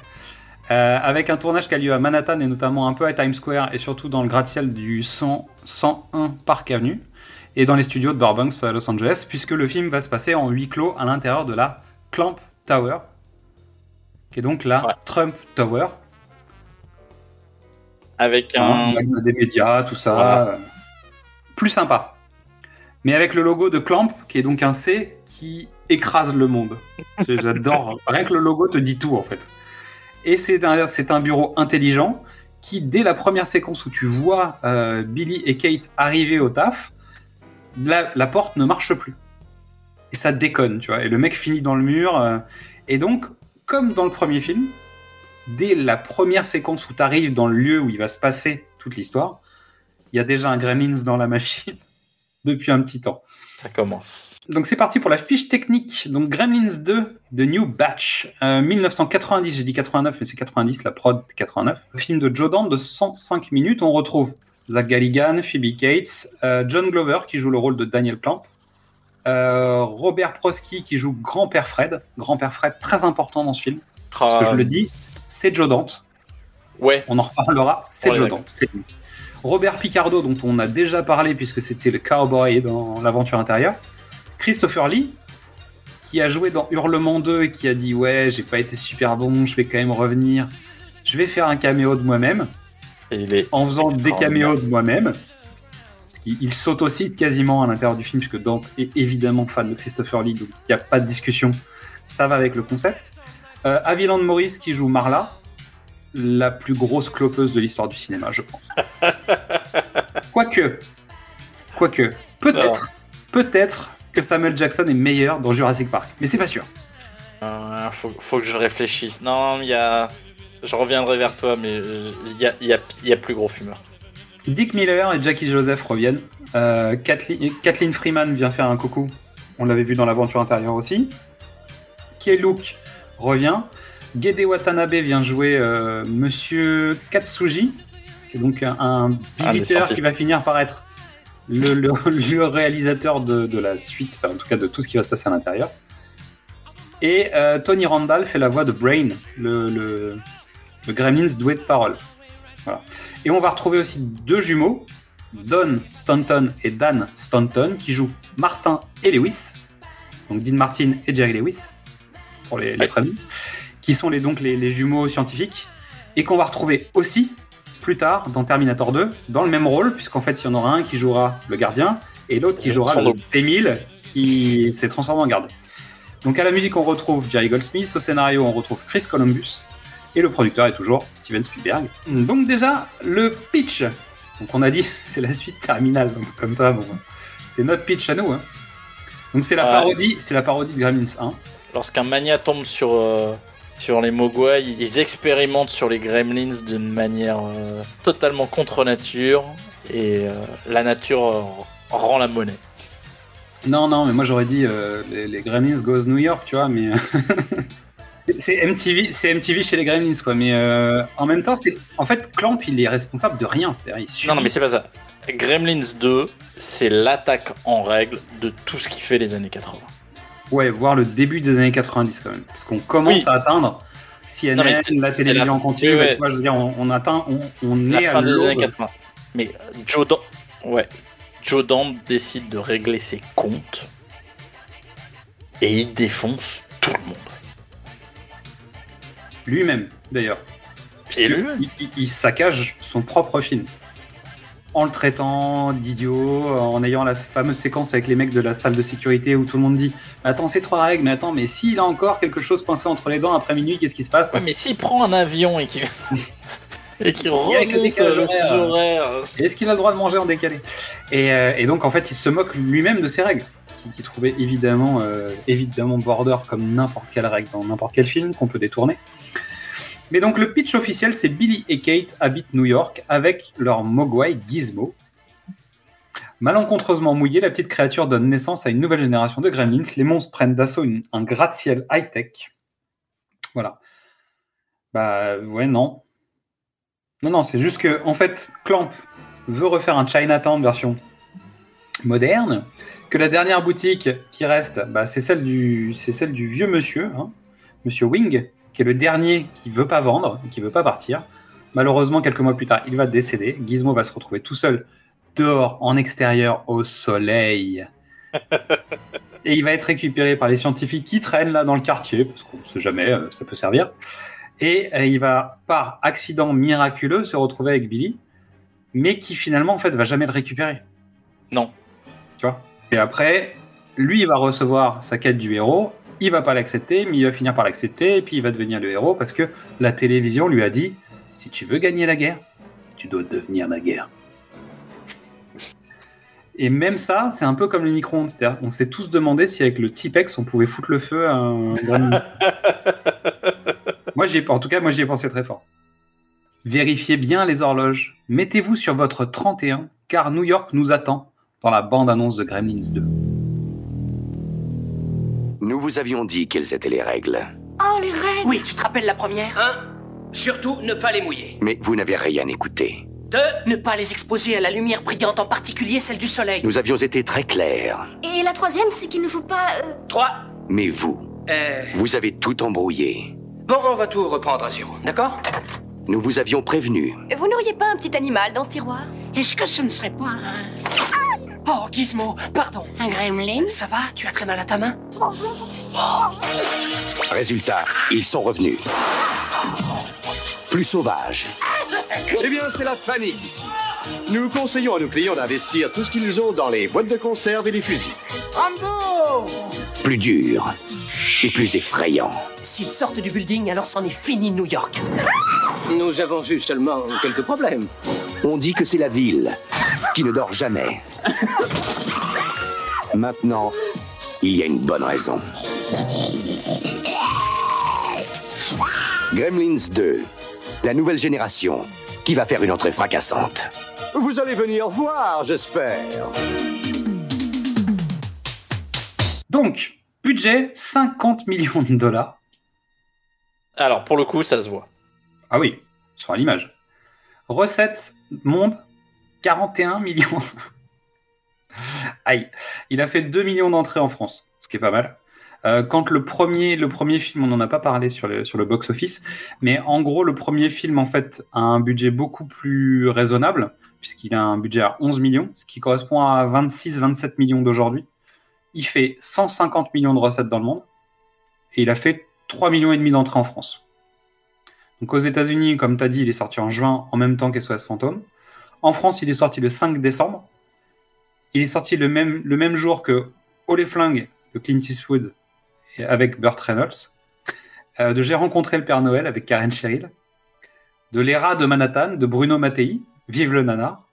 Et de Nemo euh, d'Arnaud Soulignac avec Jason Connery, Mathilde Amet, qu'on a parlé déjà des deux hein, dans d'autres films de Carole Bouquet et aussi Harvey Kettle dans le même film. Ça, c'est très bizarre. Voilà, donc ça, c'était pour Gremlins 1. Donc pour le second volet, Warner décale aussi la sortie de Gremlins 2. Il va Non. se retrouver face à quoi? À Dick Tracy. Et il va se faire nettoyer. Parce que Euh. Dick Tracy avait une promo qui était tellement violente que de Bah, toute manière, il était gagnant d'avance. C'est-à-dire que tout le monde pensait que c'était un bon film avant de l'avoir vu. Puis après, tout, le monde, pen- tout le monde pensait que c'était le nouveau Batman. Oui. Avec Madonna, écrit, réalisé, produit, interprété par Warren Beatty, qui, a- qui avait une, une aura extraordinaire à l'époque. avec Al Pacino, Et Dustin Hoffman. euh, Dustin Hoffman, euh, bah, je veux dire, il y, a- il y a du lourd au casting hein, quand même. Il y a Ouais. des gueules, ils ont mis les moyens dans la technique. Honnêtement, moi, c'est un film que j'adore. C'est pas un bon film, Non. mais je l'adore. Je trouve qu'il a vraiment des, des points très forts. Voilà. Euh, donc, en gros, Gremlins, ça fait un. Il n'a pas fait un four. Il fait 40 millions sur 50 de budget. Non, C'est mais pas, c'est sûr. c'est pas un four. Mais non, mais c'est un, un film qui, qui vomit sur son prédécesseur, donc tu... Mais il s'en sort bien, alors que tout le monde se souvient, en tout cas notre génération, se souvient qu'il a bidé. Mais au sens bide. Bah Alors c'est sûr qu'il je fait pas, il fait pas dix fois ce que son, son, son budget à la sortie, mais en tout cas, euh, moi pour moi, il est honorable. Et c'est celui-là, je l'ai vu au cinéma, en tout cas, c'est sûr. Et il est sorti le 22 août 1990, en même temps que Shocking Dark, Spectre à Venise de Bruno Mattei, encore lui, Encore. Un week-end sur deux de Nicole Garcia, Naissance d'un golem d'Amos Guitaille et Nuit d'été en ville de Michel Deville. Oui, il n'y avait pas grand-chose pour les Non. kids. Et une semaine après, il y avait 48 heures de plus. Le retour de Nick Nolte. Non, mais, je- Au cinéma, le mercredi de sa sortie. Ça, je confirme. Alors, je suis pas sûr d'avoir été le mercredi, j'ai dû y aller le week-end quand même, mais je l'ai vu euh, très vite. À la fin de Gremlins 2, je suis sorti de la salle en me disant il y a plein de trucs que j'ai adoré, voire plus que dans le premier, et en même temps, il est moins bien. Euh, moi, je préfère. Alors, Mais il est beaucoup je- plus exaltant en fait. comme je suis un peu plus âgé que toi, euh, tu vois, j'étais déjà politisé, conscient. J'ai vu la charge. Ah, C'était électrique. C'était. Un film, un film qui se fout de son prédécesseur. C'est quand même extraordinaire. Qui se fout de la société, qui mais qui désigne tout ce qui passe, quoi. On va faire un scène par scène, à notre façon. Hein. C'est parti. Ça, ça me manque, c'est pour ça. Donc une ouverture à la West Side Story, un plan d'hélicoptère au-dessus de New York. Bah quoi? Oui, non, c'est oui. oui. Attends, euh, le, le film de Spielberg est sorti il y a pas longtemps, euh, on, peut en, on peut en parler, et puis on en a parlé nous de, de cette fameuse scène. Bon alors celle-là, en fait, c'est pas... Là pour le coup, c'est pas donc Joe Dante qui est dans l'hélicoptère à filmer lui-même, hein, on n'est pas chez Wise. Non, non, il a piqué des stocks à la Canon, parce qu'en fait, c'est des, c'est des rushs de... c'est les rushs de Superman 4. Non, mais on le répète, euh, quand il était chez Corman, euh, Joe Dante, il était, il était spécialisé de monter les bandes annonces. euh, donc, Oui, et, tout à de fait. pi- et quand la bande annonce était pas assez péchue, il allait voler, des images d'autres films. Donc, Mais je crois qu'on en a parlé dans la petite boutique des horreurs, parce qu'on disait que Roger Corman, à l'époque, disait fais sauter un hélicoptère. oui, oui. Mais il n'y a pas d'hélicoptère dans le non, film, non. on s'en Non, fout. non, non, non, c'est Joe Dante, c'est Joe Dante qui a eu l'idée. Ah, c'est lui qui a proposé l'idée de faire péter un hélicoptère dans un film où il n'y en avait pas. Il fait un montage, il propose, il monte ça au réalisateur et à Corman, et ils se disent ouais, il manque un truc. Et Joe Dante dit allez déjeuner, revenez, vous verrez. Et c'est lui-même qui a, en, en bon escroc, qui a dit bah voilà. Et son premier film, qui, bah, en tout cas le premier film qu'il a, qu'il a fait signer à Corman, il lui dit écoute, je vais te faire le film le moins cher de l'histoire. Et je crois que le film vaut genre 70 dollars ou 700 dollars, bah, un truc ridicule, qui s'appelle Hollywood Boulevard. Et c'est l'histoire d'une nana qui est comédienne et qui va aller jouer dans des films. Et donc en voilà. fait, il a été piqué les rushs de tous les autres films. et il en a fait un film.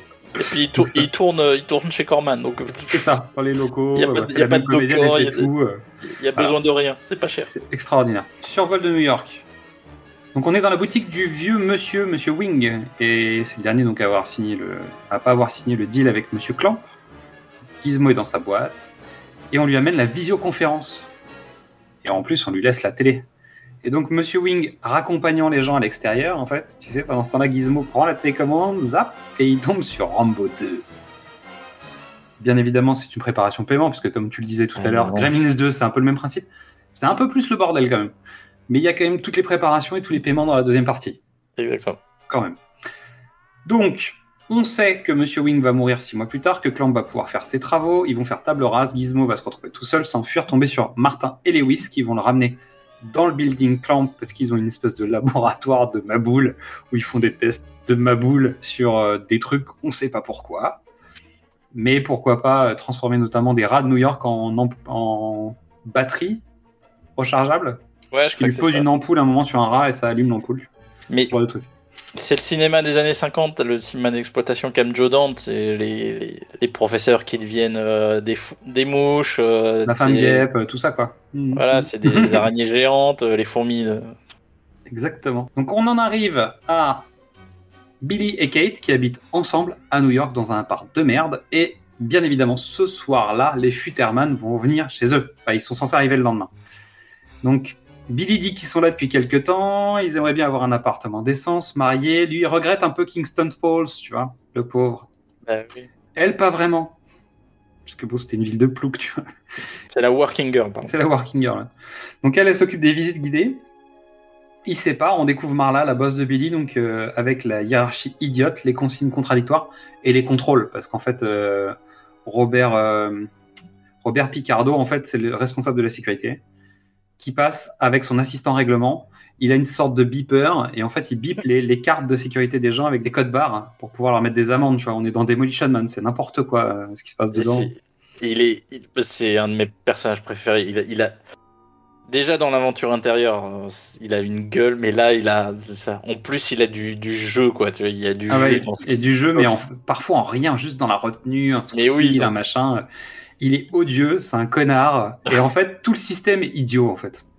Tout est débile dans cet endroit. euh, Tout est, tout, en fait, les curseurs étant à fond à tous les niveaux dans, le film, bah, en fait, c'est le monde moderne poussé à son maximum dans la bêtise.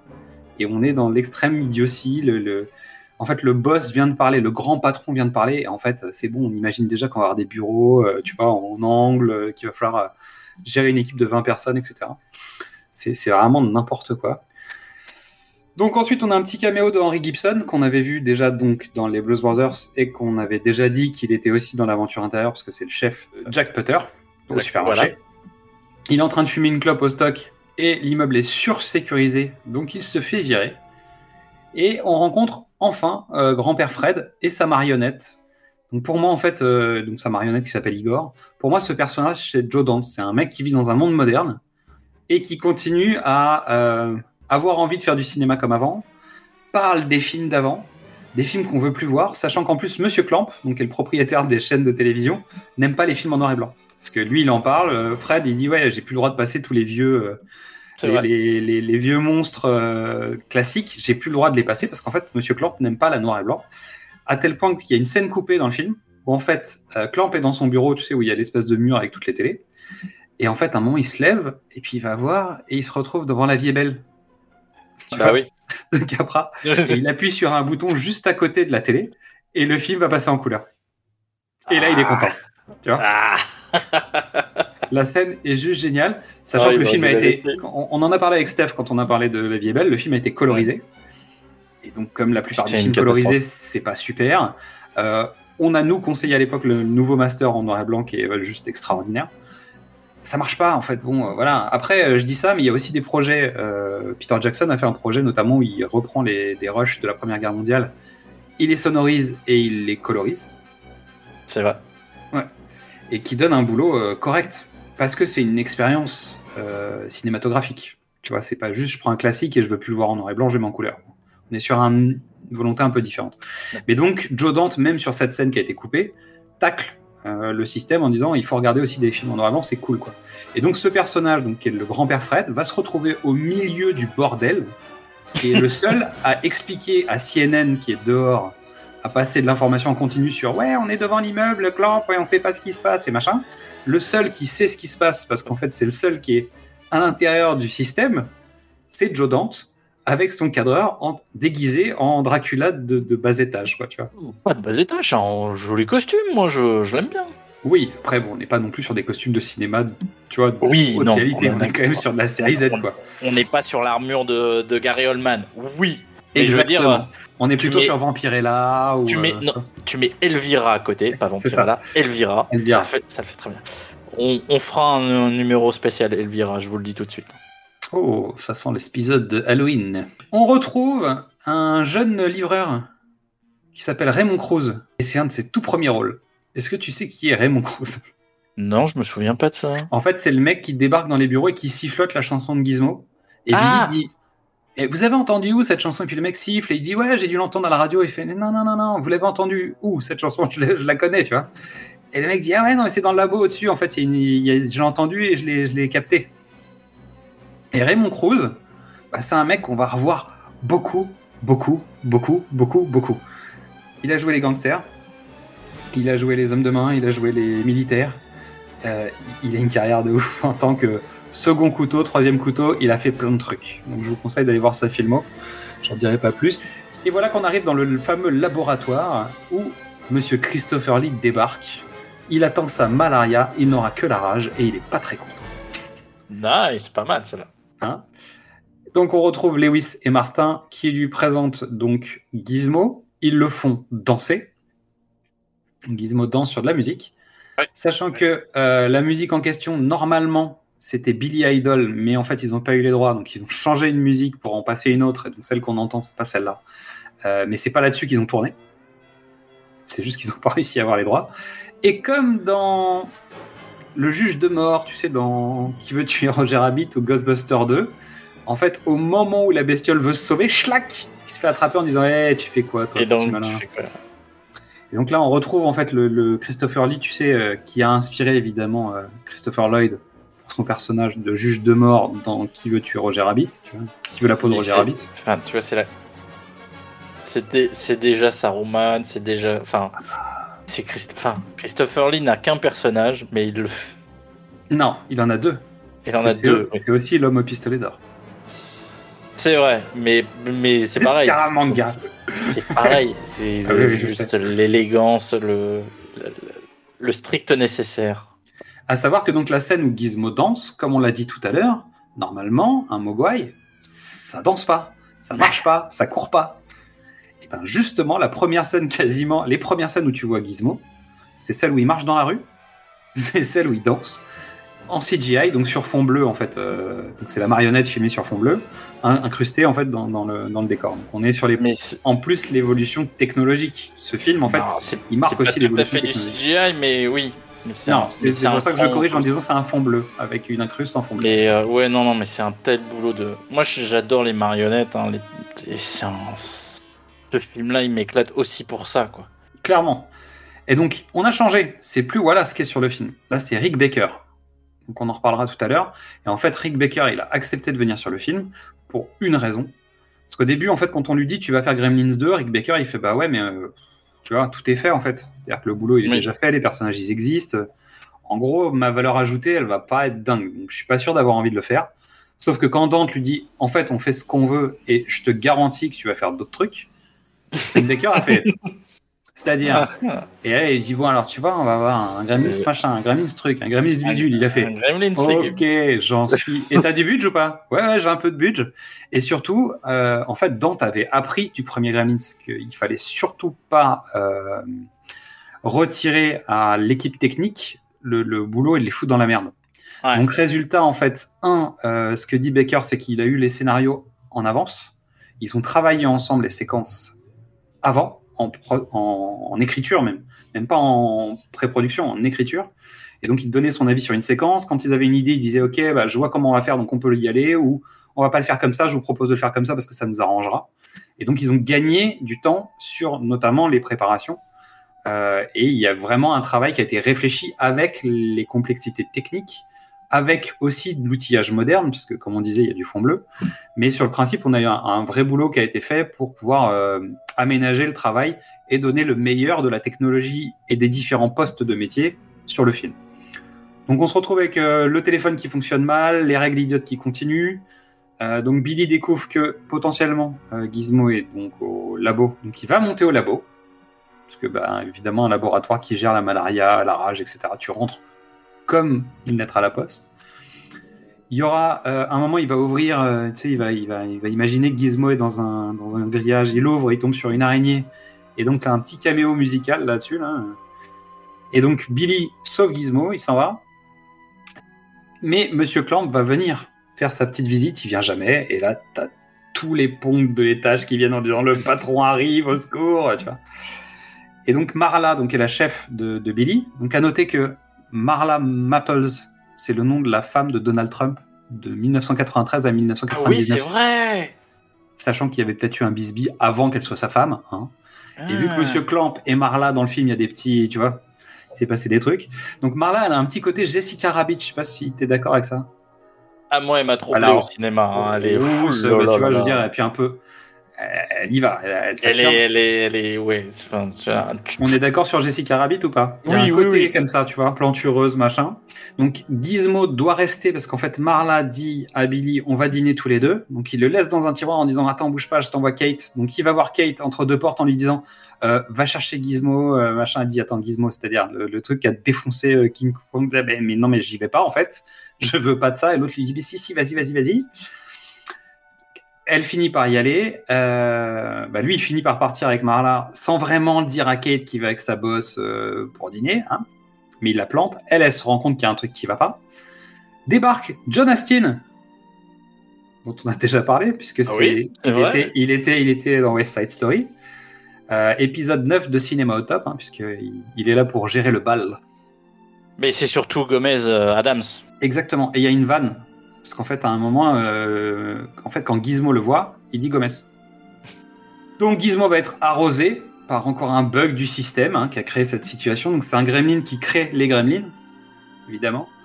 Le nouveau, les nouveaux, en fait, ont des personnalités propres, contrairement au premier film, où en fait, quand il y a les, différents Mogwai qui débarquent, en gros, c'est tous les mêmes, sauf Stripe qui, qui va avoir un rôle un peu particulier, puisque celui de la crête est différencié, et finalement, c'est lui qui va avoir le lead sur les autres. Là, chaque Mogwai va avoir une personnalité différente. Donc, il y a déjà le duo, il y a le gremlin, le, le Mogwai qui a l'air débile, qui s'appelle euh, Daffy, comme Daffy Duck. Il y a le bad guy, donc qui a la crête, qui est une espèce de nouveau Stripe, mais qui s'appelle Mohawk, dans celui-ci. Et ils vont traumatiser euh, Gizmo jusqu'à la quasiment le troisième acte. Quasiment, ouais. Il y a, il y a surtout un Gremlins qui parle. Pas encore. Ah oui, non, Il t'as raison. Non, il arrive après. Ouais, il arrive après. Et donc, quand, comme il y a les nouveaux qui sont arrivés euh, et qu'ils ont traumatisé Gizmo et qu'ils l'ont enfermé dans, le- dans les trappes d'aération, quand Kate vient chercher euh, Gizmo, elle tombe sur Goofy. En fait, elle tombe sur Daffy, le, le, le Mogwai débile, qui est donc sur un immeuble en train de jouer avec les, les avions au-dessus de lui. C'est vrai.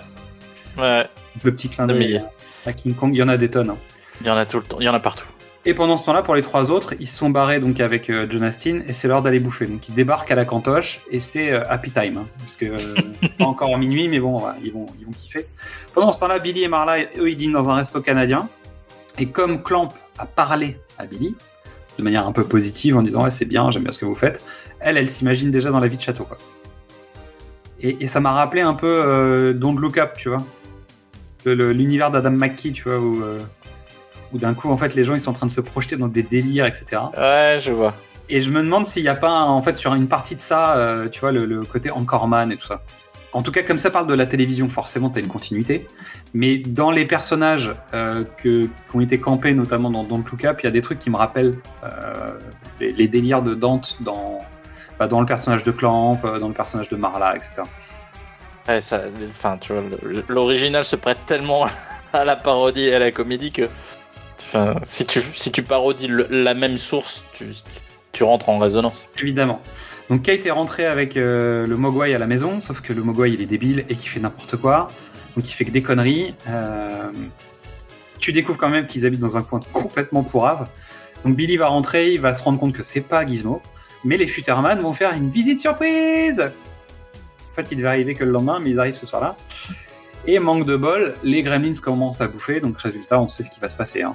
Donc euh, L'immeuble ultra surveillé donne l'alarme quand Billy essaye d'aller péter euh, les arrivées d'eau et tout ça de l'immeuble, donc il se fait arrêter. Il est conduit dans le, il est conduit dans les bureaux de la surveillance. Et à ce moment-là, en fait, euh, les Gremlins commencent à débarquer. Pour faire simple. Et il tombe face à. Donc Billy se retrouve dans le labo de, bah, dans la sas de sécurité. Il tombe face à tous les nerds qui posent toutes les questions sur ouais les règles et puis si on fait ça. C'est-à-dire a priori tout ce qu'il y avait sur les forums, tu vois. Tout ce qui marchait pas. Tout ce que tout ce que Dante avait dû avoir comme question dans les conventions, tu sais, dans les rencontres par les journalistes et tout.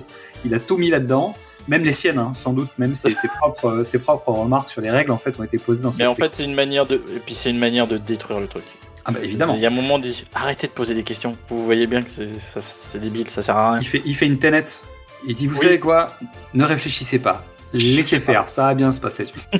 Et pendant ce temps-là, on se retrouve sur un talk show culinaire avec Marge, l'alcoolo, qui est joué par donc, Kathleen, euh, Kathleen Freeman, qui est donc un remake de la scène de la mère de Billy du premier. Puisqu'elle va se retrouver face aux Gremlins dans la cuisine. Il va y avoir l'histoire du micro-ondes, sauf que ça va pas du tout se passer comme tu l'attends. C'est vrai, ouais. C'est c'est une parodie, c'est une reprise à l'identique de la séquence. Elle se défend avec un bouclier. Bah, je veux dire, tu, tu vas retrouver les éléments en fait de la scène de la maman de Billy dans le premier, mis dans un autre contexte, filmé de l'extérieur, puisqu'en fait, tu es sur un plateau de télé, donc on refait On- Et- on- et- Je te montre comment on a fait le film. Exactement. Et là, je le redis, Matrix Résurrection. Ça, organisez-vous. Et on n'a pas choisi euh, Gremlins pour ça. Mais étonnamment, vous allez voir que régulièrement, je vais en parler. Pendant ce temps-là, Gizmo, lui, il essaye de se balader, il passe dans les couloirs. Alors, il a mis beaucoup de temps à se bouger. Puis d'un coup, en fait, il a dit Oh, bah, je vais pas Ah, rester là, je vais aller faire des trucs. Hein? Parce que c'est ma guerre. Pendant ce temps-là, au centre de contrôle, on est attaqué et on se fait défoncer par les Gremlins alors qu'on était en train de se foutre de leur gueule deux secondes avant. Et c'est un peu comme dans Jurassic Park, tu sais, euh, ils sont enfermés dans le bunker, ils se font attaquer par les trucs et machin. Marge elle-même est attaquée et après avoir mis le feu au micro-ondes, évidemment, bah, les sprinklers, ils se mettent en branle. Et donc les, les petits gremlins là qui sont sur le plateau et qui se font arroser par, les, par le système d'arrosage, bah, ils sont très très très très très contents. Et donc, il va falloir se sauver très très vite. Donc, Ed est dans l'ascenseur. euh, Et là, ça rappelle euh, Shining ou un autre Ghostbusters ou un truc comme ça, tu vois. Genre, c'est un peu étrange, quoi. Euh, elle se fait attraper, tu sais, par les, les mains. Alors, déjà, il y a, d'abord le truc qui défonce le, le mur où t'es dans Shining, en fait. C'est Et ça. juste après, t'as des mains qui sortent des murs et qui l'accrochent, tu vois. Et donc là, t'es dans Poltergeist, t'es dans euh, SOS Phantom 2, bah de, de- le SOS Phantom 1 avec la scène du, du fauteuil, etc. Donc t'es dans ce genre d'univers. Pendant ce temps-là, on voit un critique de cinéma qui parle et les Gremlins lui tombent dessus alors qu'il est en train de passer, il est en train de parler de la VHS. Donc c'est Leonard Matlin qui a vraiment joué son propre rôle et qui dit ce qu'il a déclaré sur le premier Gremlins, c'est-à-dire que le mec joue à fond le Je jeu, c'est-à-dire il y son, va. son truc. On lui dit. Non, mais il vient dire ce qu'il a dit sur le premier film Gremlins, alors que les Gremlins vont lui faire, euh, lui faire sa fête, quoi. Ce qui est quand même plutôt sport, je trouve. C'est pas mal. Dans les deux sens. Lui de venir Ouais, le faire, et Matt- Joe Dante de prendre le truc et de dire viens le faire. Madeline, il avait beaucoup d'humour aussi, puis tu vois, il est pas. Est-ce que c'est lui profession critique? Le, le dessin animé Il n'y a plus personne qui se rappelle de ce truc. mais- Non, moi non plus. Je je l'ai pas la référence. En fait, c'est c'est euh, c'est un trait à la Matt Groening, ça passait sur Canal après euh, les races de moquette et tout ça. Et euh, c'est un, c'est un dessin animé qui s'appelle Profession critique où en fait le personnage principal est critique de cinéma. Et en fait, euh, son gimmick c'était toujours de dire tel film c'est nul. Et notamment ils ont ils ont fait. Je me souviens notamment d'un épisode sur Jurassic Park 2 ou 3 Putain, oui où, où il- il- où carrément donc le, le Vélociraptor s'arrête et commence à parler avec le gars avec des lunettes comme Alors- dans Gremlins 2. J'ai vu, j'ai vu le. Je, le- le- je viens de taper, hein. ça, ça me parle, mais j'ai pas regardé. Non, j'ai pas vu. Ok. Bah, c'était Canal pour le coup. Donc si t'avais pas Canal, et peut-être que c'était en crypté à l'époque. Peut-être pas dans les, dans les périodes en clair. C'est le samedi, tu sais, c'était sur le créneau des Simpsons. Ouais, non, mais C'est là où ils ont eu les Razmoquettes, c'est là où ils ont eu, euh, bah, tu vois, ce genre de. j'étais pas dessus. à l'époque. Ok.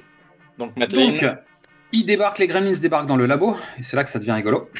Puisqu'en fait, ils commencent à goûter à à peu près tout ce qu'il y a dans le labo. Et Christopher Lee n'est pas encore là, mais il arrive à ce moment-là en disant Mais qu'est-ce que c'est que ce bordel? Et là, tu vois un Gremlin s'attraper un, un truc, et il va devenir un légumier. Et en fait, le Gremlins va se transformer en tableau de d'Archimboldo, tu vois. Oui. Euh, Je sais pas si vous voyez ce que c'est. C'est les tableaux où en fait on refait un être humain, un visage à partir de fruits et légumes. Donc je pense qu'une fois que je vous ai dit ça, ça devrait vous parler. Et il y a un Ah. Gremlins qui fait ça pour de vrai. Et en fait, euh, il, rote, il rote et en fait euh, il y, a, il y a une tomate qui apparaît au-dessus de son sourcil. Bon, c'est assez rigolo. là, tout, ça devient un grand tout et n'importe quoi. Ah là, c'est magnifique. Donc il regarde le Gremlins qui boit un produit cérébral, donc d'un seul coup le Gremlins se met à parler. Il y a un clin d'œil à un Gremlins qui boit une substance qui lui permet de se transformer en chauve-souris et quand il va traverser les murs pour se sauver. Alors déjà, quand il fait ça, il y a la musique de Dracula, donc le cauchemar Ouais. de Dracula ou un truc comme ça, donc un film dans lequel Christopher Lee jouait Dracula. Il se sauve, il passe à travers le mur, ça fait le logo de Batman. Et, euh, et ensuite, avant de se barrer, il prend un produit solaire qui lui permet d'être dehors à ce parce qu'il il prend un truc. Évidemment, il va tomber sur les Futterman. Il va se battre avec Monsieur Futterman. Monsieur Futterman va finir bla- par le balancer dans le ciment. Il va finir par s'envoler tout couvert de ciment et se transformer en gargouille en haut d'une petite euh, Notre-Dame de Paris. euh, Ah, hein. parfait. Donc, univers gothique, donc petit clin d'œil au gothique, petit clin d'œil à Notre-Dame de Paris. Bah, tu vois, on est sur les- une, petite mes gargouille, quoi. une de mes trois scènes préférées. Top. Donc ensuite, qu'est-ce qui se passe d'autre? Il y a un Gremlins qui devient électrique. Il y en a un qui prend des hormones. euh, il y en a un qui se transforme donc en araignée aussi. voilà, c'est le bordel. Et le Gremlins électrique, en fait, euh, tue euh, Christopher Lee, électrocute. Euh, voilà. Et Billy, quand il arrive, en fait, il arrive à enfermer le truc dans, dans le. Non, il se barre par les conduits d'électricité. Parce qu'en fait, Billy va le non. retrouver après.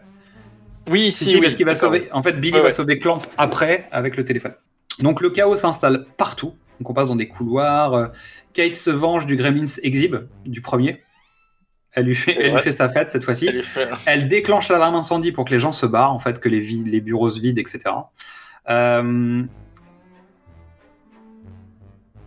Et en fait, au moment où Billy... Alors, c'est avant que Christopher Lee meurt, parce qu'en fait, il meurt après. Euh, Billy retrouve Christopher Lee dans un couloir, ils se parlent, et à ce moment-là, les Gremlins arrêtent le film. Et donc, là, il se passe pas mal de choses, parce qu'on va, on va discuter un certain nombre de trucs. Donc, pour nous qui l'avons vu au cinéma, on a la version cinéma, c'est-à-dire que d'un seul coup, l'écran devient blanc. La bobine brûle, ombre, la- euh, voilà, la bobine brûle. L'image- s'arrête, la bobine brûle, et on voit en ombre chinoise les gremlins dans la cabine de projection en train les- de jouer avec les, avec les, les péloches, etc. Et il s'avère que euh, donc la sé- séquence se poursuit par une maman qui sort de la salle avec sa fille pour aller voir le responsable du cinéma en disant mais qu'est-ce que c'est que cette merde, etc. Euh, C'est insupportable, vous devriez pas passer ça, vous devriez avoir honte de vous, etc. Qui est une véritable anecdote du premier Gremlins qu'ils ont reprise et Évidemment. collée ici. Le projectionniste arrive en disant non non mais moi je peux plus bosser, c'est n'importe quoi, ils écoutent rien, euh, c'est nawak. Le responsable du cinéma dit bougez pas, je reviens, je vais aller le chercher. Il rentre dans la salle avec sa petite lampe et il arrive et il tape sur la tête d'un mec qui est assis, qui est colossal avec un bandeau dans les cheveux et c'est Hulk Hogan. Donc pour ceux qui connaissent pas et qui sont trop jeunes, Hulk Hogan c'est euh, Le catcheur. c'est The Rock Non, mais dans les années 80, tu vois. Non, mais c'est le catcheur. Bah, c'est le catcheur dans, dans toute sa Le splendeur. C'est le premier à avoir fait du cinéma. Euh, en gros, c'est The Rock des années 80. C'est-à-dire que The Rock n'a fait que reproduire ce que Hulk Hogan avait fait, mais il a réussi à le faire correctement. Tu vois, il a, il a réussi à reprendre son vrai nom pour devenir quelqu'un d'autre. Ça a été, ça a été long, hein, mais oui. Donc, Hulk Hogan se lève et dit Ouais, les Gremlins, ça suffit, vous arrêtez vos conneries, je sais pas quoi. Entre temps, ils avaient passé des extraits d'un film naturiste, je crois, aussi. Rapide, en noir et blanc, où tu vois pas, tu vois rien, mais en fait, ils ont quand même balancé un truc. Et, euh, et en fait, le projectionniste, quand il arrive, il dit Ouais, ils ont demandé à regarder Blanche-Neige et les sept nains. Il y a aussi ça, dans, dans les petites vannes. Finalement, Hulk Hogan s'énerve, les Gremlins remettent le film, le film repart normalement. Donc, ça, c'est la version cinéma. Ensuite, il y a eu la version VHS, VHS. quand les cassettes sont sorties. Donc la version VHS, bah, en fait, c'est les Gremlins qui prennent le contrôle du film, le film s'arrête. On arrive à des bandes bizarres qui étaient des bandes de la télévision de l'époque avec une espèce de mire étrange où on voit des Gremlins intervenir et faire des ombres chinoises avec des bestioles, etc. Abraham Lincoln et compagnie euh, dans les ombres chinoises. Puis petit à petit, il y a une séquence de zapping avec une séquence dans un champ contre champ entre John Wayne et les Gremlins qui volent des chevaux. Parce qu'ils sont en train de. Non, pas des chevaux, ils volent des vaches. Et en fait, ils sont en train de marquer les vaches avec le symbole Gremlins. Donc, c'est des Gremlins avec des masques, avec des flingues, etc. Ensuite, il y a Bugs Bunny qui. Il y a une séquence de Bugs Bunny qui parle du Gremlin qui est en train de lui passer au-dessus de, de la tête, puisque euh, bah, c'est c'est l'origine, une des origines en tout cas du, du Gremlin. Et on revient à une séquence de gunfight entre les Gremlins et, euh, et John Wayne qui les défonce. Et là, à ce moment-là, ça finit par remettre le film. Et il y a une troisième étape Je la connais pas celle-là. qui est dans la version romancée des Gremlins. Où en fait, Brain, donc euh, le Ah, Brain Mince, dans- prend le contrôle dans le bouquin Ah du truc. C'est-à-dire qu'ils arrivent à le faire même dans la version romancée, puisque c'est le Gremlins qui parle, qui prend le relais du narrateur pour joli. faire une intervention euh, à l'intérieur du bouquin. Voilà. Ouh. Et donc dans le DVD, bah, ils ont mis la séquence cinéma. Donc en fait, aujourd'hui, dans le DVD, la version 4K, etc., en fait, on a, euh, on a Hulk Hogan. Et Normal. c'est malheureux parce que, objectivement, la version de John Wayne elle est fun. Et elle correspond plus à ce que tu connais de Joe Dante? On est d'accord, mais tu payes combien euh, la récupération de John Wayne et la récupération de Hulk Hogan L'idée de la scène d'Hulk Hogan, elle sort du désosseur de cadavres de William Castle. Donc en plus, il a, c'est un clin d'œil à un autre film. Fort. Bah, tu vois, d'arriver à mettre ça dedans. Donc, euh, grand-père Fred se retrouve dans le chaos, et il regarde les télés, et en fait, il se rend compte que toutes les télévisions parlent de la situation, mais de l'extérieur. Parce qu'en fait, le bâtiment était fermé suite à, à l'alarme incendie que Kate a, a déclenché. Et en fait, c'est le seul qui est à l'intérieur et qui pourrait faire son vrai travail. C'est-à-dire qu'en fait, il, il passe des films, mais c'est pas forcément ce qu'il a envie de faire dans la vie, à la base. Et il tombe sur le, le, le cliché asiatique, c'est-à-dire que le mec n'a même pas de nationalité fondamentalement. hein. C'est juste l'asiatique de service qui se balade avec ses appareils photo, sa caméra, etc. Il lui dit bah écoutez, vous savez vous servir d'une caméra, vous allez venir avec moi. Et en fait, euh, ils vont travailler ensemble comme des insiders, quoi. Donc l'étranger et le nerd, euh, bully, le mec qu'on met de côté, euh, le, le, le- le loser, tu vois. Et, et c'est eux qui vont faire l'information. Alors, est-ce que c'est un message pour la suite? Je sais pas. Bah, Euh, mais toujours est-il que c'est eux qui sont en train de l'intérieur de donner l'information à ceux qui sont censés donner l'information, puisque personne n'est au courant de ce qui se passe à l'intérieur. Donc retour au laboratoire, donc le gremlins euh, électrique, un autre balance sur euh, un gremlins de l'acide qui met un masque et devient le fantôme de l'opéra. C'est n'importe quoi. Là, Euh. Donc Christopher Lee se fait tuer par le gremlins électrique. Mohawk prend une mitrailleuse, défonce tout le monde et finit par prendre la boisson araignée. Donc Gizmo finit par se libérer et il va décider de changer la donne. Parce qu'il y en a marre, quoi. Et il se rappelle de ce que Rambo lui a appris. Pour gagner la guerre, il faut devenir la guerre. Donc avec un petit montage de, de Gizmo qui s'entraîne, qui se prépare, qui met son bandeau rouge, qui sort ses armes. Pendant ce temps-là, à l'extérieur du bâtiment, euh, la police a tout bouclé. Donc Fred est en direct et euh, Monsieur Clamp essaye de gérer la crise. Donc Gizmo va devenir la guerre pour de vrai. Pendant ce temps-là, Billy arrive dans le bureau de Clamp avec l'ascenseur. Tu sais pas comment c'est possible, mais c'est pas grave. Et il arrive à bloquer le gremlins électrique dans le répondeur. Donc en fait, il le met en attente dans le téléphone de Monsieur Clamp. C'est une idée de merde, mais c'est une idée géniale. Ça marche pas, mais ça marche. Monsieur Clamp, euh, de toute sa hauteur et sa stature, déclenche la vidéo d'arrêt d'antenne qu'il a préparée. Ouais. La, grande, la grandeur de l'Amérique. C'est la fin de l'Amérique. La situation est, en fait, Joe Dante a découvert que il existe dans un des networks américains une vidéo. Cette vidéo, elle existe en fait. Alors pas avec forcément ce message, mais une vidéo de ce genre-là, de fin du monde, existe dans un des networks américains. Et quand il a appris que ça existait, il l'a fait.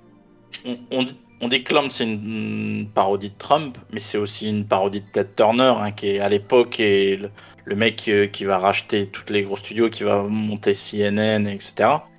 Donc ils ont trouvé un plan. Ils vont changer les horaires de toutes les horloges, faire croire aux Gremlins que c'est la nuit pour aller foutre le bordel dans New York. Plan de merde, mais plan quand même. Théoriquement, ça fonctionne. Après, faut pas chercher midi à 14h. J'ai- c'est pour toi. Euh, moi, j'ai- moi, j'ai décroché à, à la gargouille. hein. Je- ok, on y va. C'est c'est bon. Je pense qu'au ciné, la première fois que je l'ai vu, je pense que c'est là que j'ai décroché. C'est-à-dire que quand tout dérape, en fait, le, le côté film qui s'arrête m'a fait marrer. Mais en fait, la surcouche de brain, des hormones, du gremlins araignée, du machin, en fait, j'ai dit non, mais pff, là, c'est trop, là. Ça devient oui. indigeste, tu sais, t'as, peu- c'est, trop. À la télé, il y a toujours des classiques, hein, donc ça, c'est pour les clins d'œil, c'est-à-dire que dès, que- dès qu'il y a une télé, il y a un vieux film, en fait. Euh, ça, c'est Dante. Euh, Marla est seule dans un couloir et elle tombe sur la toile de Mohawk. Monsieur Clamp sort par sa sortie secrète et là il est super content parce qu'en fait là c'est Bruce Wayne, tu vois. Et que le mec il a une sortie spéciale, tu sais, avec un ascenseur particulier qui sort en dehors de la tour et tout, il est super content. Tout en faisant des déclarations en disant non mais tout va bien, euh, pas de problème, etc. Monsieur Futterman rentre dans l'immeuble par la porte de sortie de Clamp et pendant ce temps-là Billy est assommé. Donc le plan se met en place, les horloges sont décalées, euh, Fred continue ses interventions en direct, Clamp depuis l'extérieur met un décor de cinéma sur la façade de l'immeuble, au moins sur le rez-de-chaussée, euh, pour faire croire que c'est la nuit. Donc Billy se réveille, il est chez le dentiste. Je dis ça, je dis rien, mais je pense qu'il y a un petit clin d'œil quand même à, au patron. Est-ce hein. que, est-ce que, Ah bah clairement. Totalement, sachant qu'en plus, euh, pour la blague, donc euh, quand, quand je dis ça, c'est pour faire un petit rapport à la petite boutique des horreurs, mais dans un des couloirs, sur un mur, il y a le nom du dentiste de la petite boutique des horreurs et du laboratoire de, euh, de l'aventure intérieure. ça, je l'ai pas vu celui-là. Euh, Il y a ça. Euh, que les marionnettes, en fait, bénéficient des technologies, notamment Brain, donc le, le Gremlins qui parle, en fait, a le système labial de Audrey. Dans la petite boutique des horreurs. D'accord, ils ont Puisqu'en fait, ils ont, en fait, ils ont créé un système euh, dont on n'a pas parlé dans la petite boutique des horreurs parce que j'étais pas tombé là-dessus. Mais je suis tombé dessus sur Gremlins, donc ils rapportent dessus. En fait, tu enregistres en avance la voix. Et en fait, le système crée le labial qui va avec. Et ce qui fait qu'en fait, la marionnette parle comme si elle parlait. Et donc, en enregistrant la voix avant, tu peux enregistrer donc les mouvements de la bouche et refaire le labial de la voix. Tu veux dire que c'est programmé? C'est programmé. Ah d'accord. Voilà. Et ils ont utilisé ce système sur Audrey dans, dans la version. Euh, ah, je récente de la petite boutique il l'avait juste animé, moi. Vraiment. Ouais, je pense qu'il y a un peu les deux. animé. Après, j'imagine qu'il y a encore de l'animation à Audrey, côté. Audrey, le, le- bon, Mais tu vois, la, la bouche, les lèvres, en fait, la façon de Ouais, parler, là, ouvrir, fermer et les lèvres qui se déplacent, ils ont les mêmes modèles de technologie pour Brain sur euh, le Gremlins 2. D'accord. Donc c'est Futterman qui débarque et qui va le sauver avec une lampe, hein, qui va sauver Billy avec une Mhm. lampe. Kate tombe sur Marla coincée dans la toile et là elle est bien contente. Parce qu'en fait là pour la sororité on va Oh. peut-être repasser, tu vois.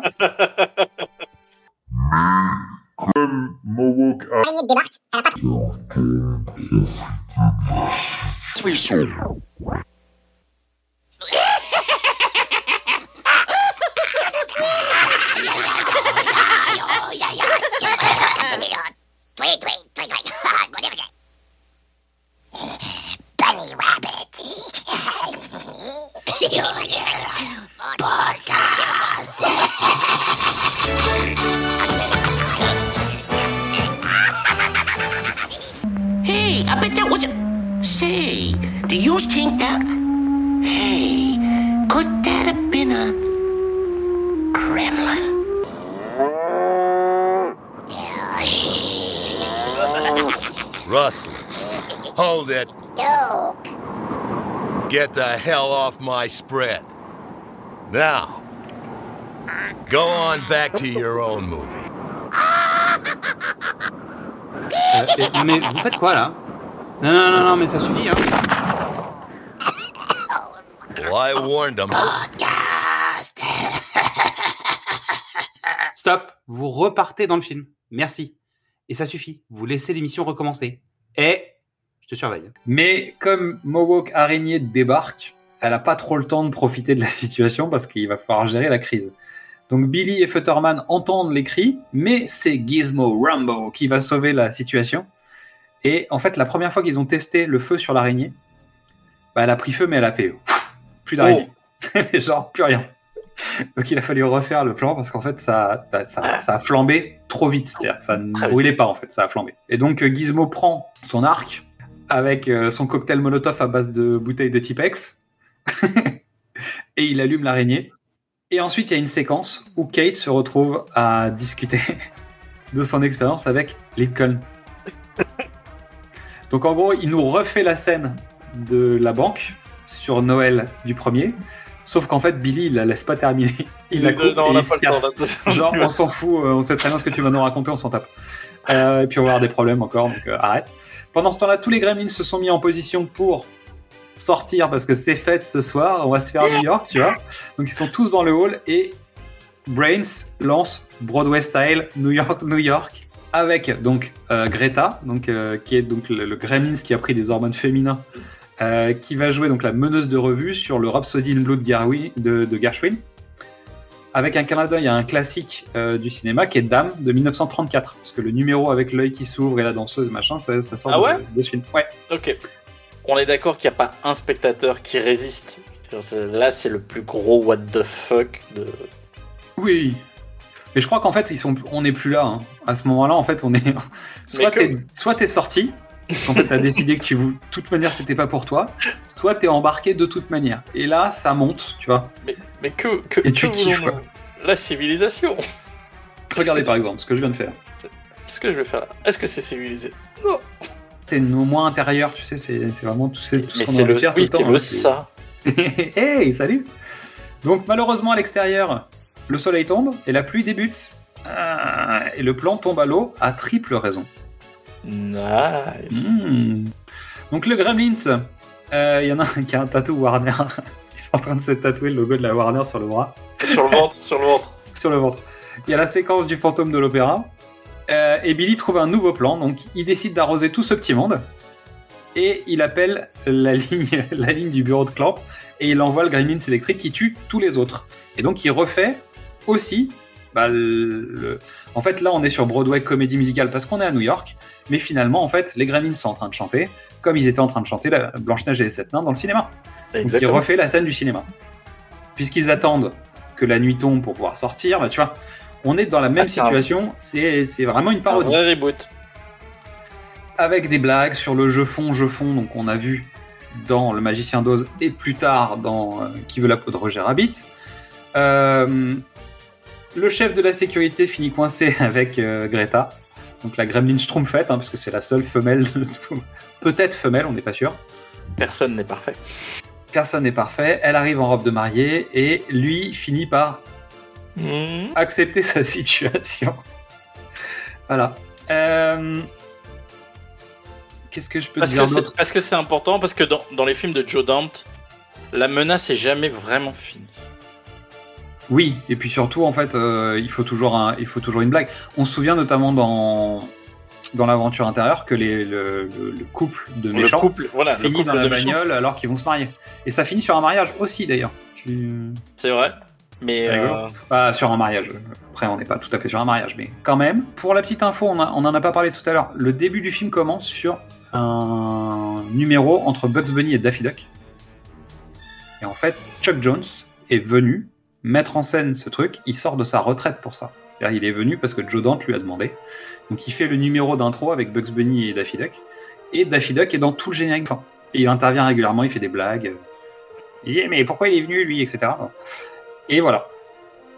Donc pour les euh, pour les petites blagues, donc l'équipe, donc Zach Galligan en fait dans un faux making of, parce qu'en fait il faut un faux making of euh, où en gros Zach Galligan dit c'est super, c'est un peu comme si on faisait la réunion, une réunion en fait des, des anciennes Gremlins, tu vois. Donc aujourd'hui, je pense que vous connaissez mieux ce sujet parce qu'on a vu Oui. de Friends, on vient, on, on est dans la vague Harry Potter en ce moment là. Euh, C'était quelque chose qui était plus connu pour les gens qui maîtrisaient bien l'univers euh, anglo-saxon. Aujourd'hui, ça commence à être un peu plus connu de tous, mais euh, pour eux, c'était déjà un truc qui existait avant, alors que nous, on n'en parlait pas. Et petit à petit, ce making-of se met en place où on rencontre tous les comédiens qui étaient là au début, donc Dick Miller, Phoebe Cates, etc., qui disent ouais c'est super, on tourne à New York et tout, c'est génial et tout ça. Et puis petit à petit, en fait, on sent qu'il va y avoir la voix off qui va dire oui, mais la situation va- ne va pas rester ainsi, etc. Et puis petit à petit, on commence à t'expliquer que la star du film est un connard fini, fait n'importe quoi, emmerde tout le monde. Et en fait, euh, c'est bah, Gizmo qui fout le bordel. Donc ils ont fait tout un making-of comme ça, euh, qui fait, je sais pas, 7-8 minutes, où en fait tu les vois en train de dire ouais, non mais il nous a viré du plateau, euh, on n'a pas le droit, et machin. Et puis après t'as Gizmo qui dit non mais c'est pas vrai, c'est des fausses rumeurs. T'as tout un, tout un ensemble de conneries comme ça. Ils- en fait, ils se sont lâchés, ils avaient le droit, quoi. Tu vois. ah bah les années 80, c'est. Donc c'est le film de sale gosse euh, par excellence. Il y avait des Donc- substances nasales euh, importantes hein, quand même. Clairement. C'est- Non mais. Ah ce bah, film-là, ce film-là, il, il s'écrit pas à jeun. Je sais pas. Je sais pas, euh, je, je suis pas sûr. Est-ce que tu crois que Joe Dante prenait des trucs? Bah, euh, en tout cas, ces trucs-là. Non mais, il y a.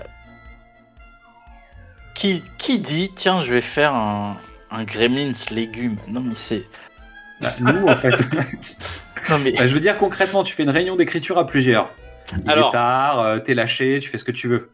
C'est- C'est c'est- comme moi qu'on finirait par l'avoir, cette idée, en fait. C'est un sketch de Key and Peele. Je sais pas si Ouais. tu l'as vu.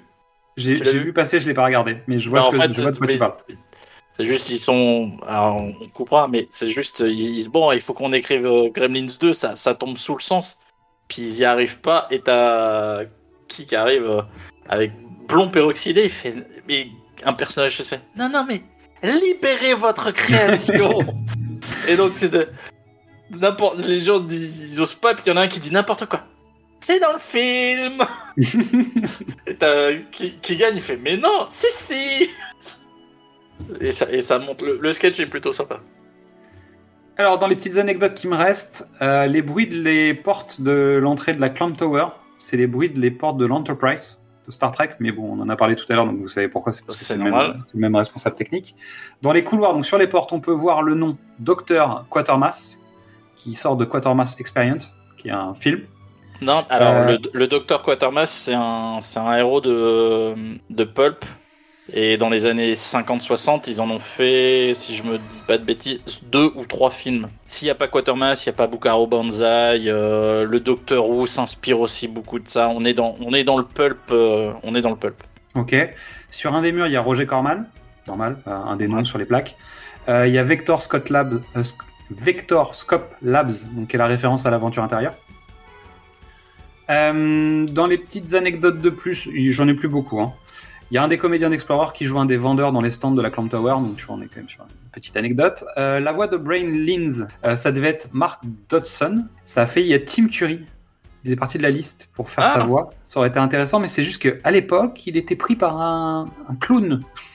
Parce qu'on est dans les années 90. Ah, ah, il tournent- était sans ça, doute en train de jouer Pennywise dans la, dans la mini-série euh, donc sur, euh, sur ça. Euh, et le père de Billy devait revenir, mais avec le plan de travail et le budget et machin, il savait plus où le caler en fait. Ils ont Ouais, qu'est-ce annulé. que tu veux faire Et Hoyt, en fait, on n'en a pas parlé sur le premier, mais Hoyt, en fait, sa maman a écrit Heartbreak Hotel. C'est rigolo. Et lui, il est chanteur de country, en fait. Comédien, etc. Mais à la base, il est chanteur country. Il est plutôt connu en tant que chanteur country. Voilà. Donc Gremlins 2, quoi. Un gros, gros, gros, gros, gros bordel. euh, bien Ah gras, ouais. bien sucré, bien dégoulinant. Mais bien bon, quand même. Moi, je l'aime bien. Ah, moi, je, je, je, je regarde plus facilement le premier parce que il est plus structuré, il est, il est mieux fait, il est mach... il est moins agressif. C'est un, mais C'est ça, Quand- en fait, le quand- problème. quand t'es, quand t'es, quand t'es un peu énervé, tu mets du Rage Against the Machine et puis tu mets Gremlins 2 en fond. Ah, c'est vrai que Non, c'est, euh, c'est beaucoup plus agressif. T'as complètement raison, en fait. C'est très agressif. Mais, mais ça, a, ça a coûté la carrière à Joe Dante. Oui.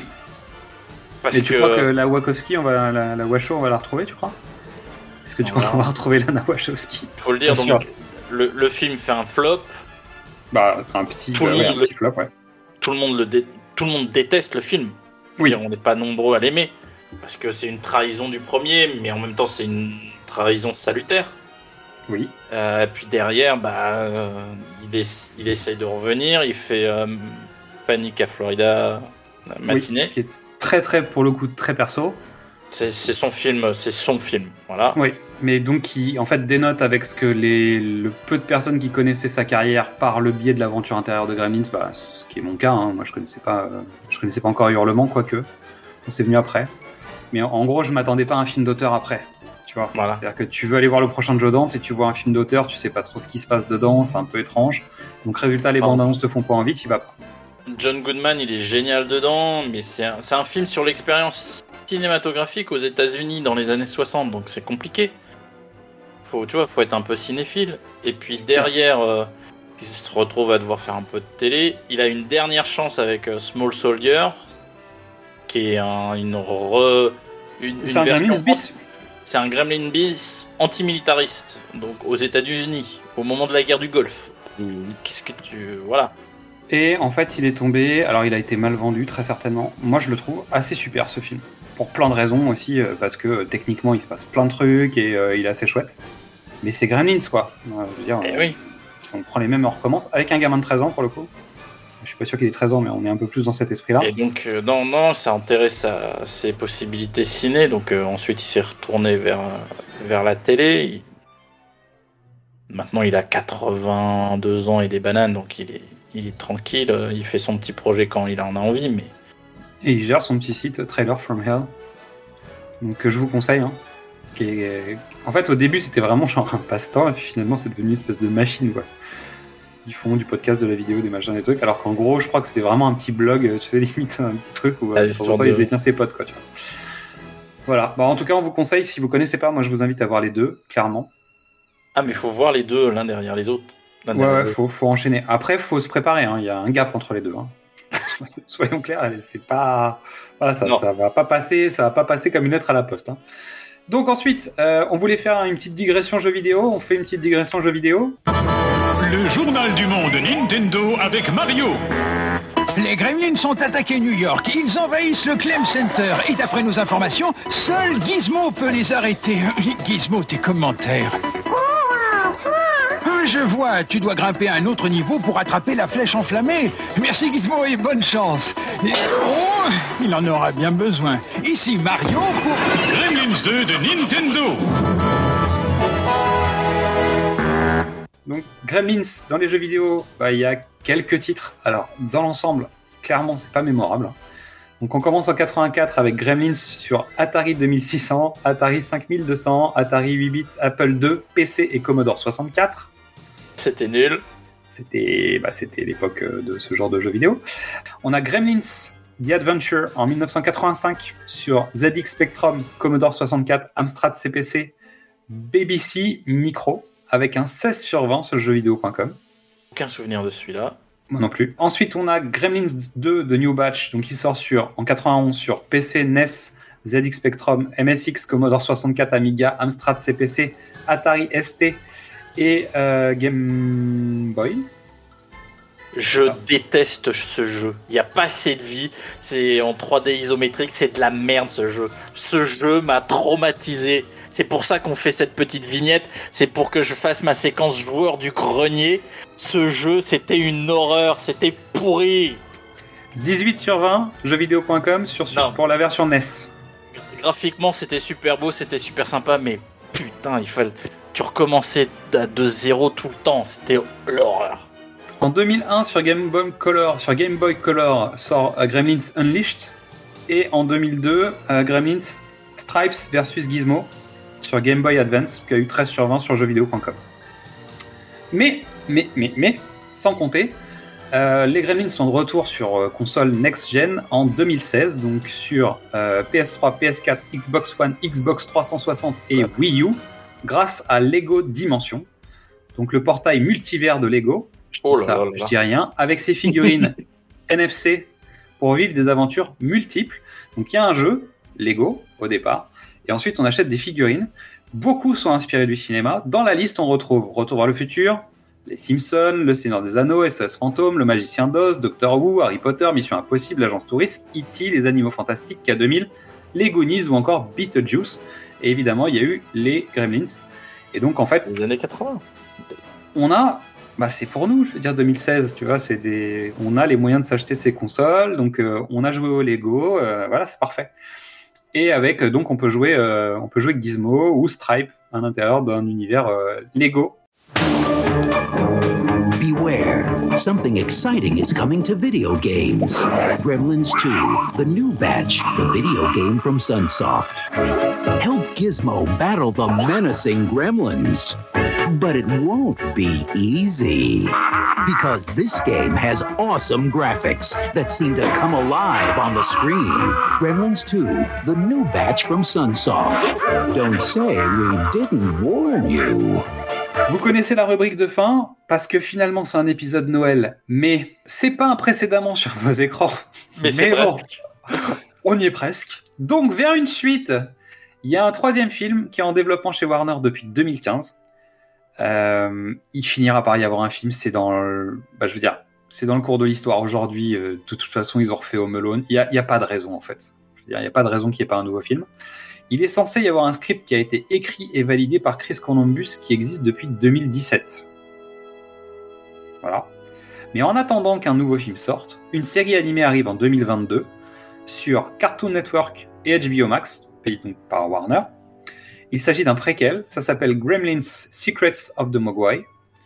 C'est l'histoire de Sam Wing, un jeune garçon plutôt naïf, âgé de 10 ans, vivant à Shanghai dans les années 20. Il va faire la rencontre d'un Mogwai nommé Gizmo, donc ça veut dire que Gizmo a genre 200 ans, tu vois.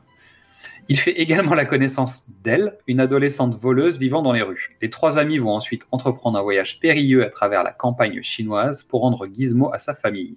Ils vont croiser et parfois affronter divers monstres colorés et des esprits du folklore chinois. Ils sont par ailleurs poursuivis par un riche industriel avide de pouvoir et son armée sans cesse grandissante de méchants gremlins. Le Seigneur des Anneaux?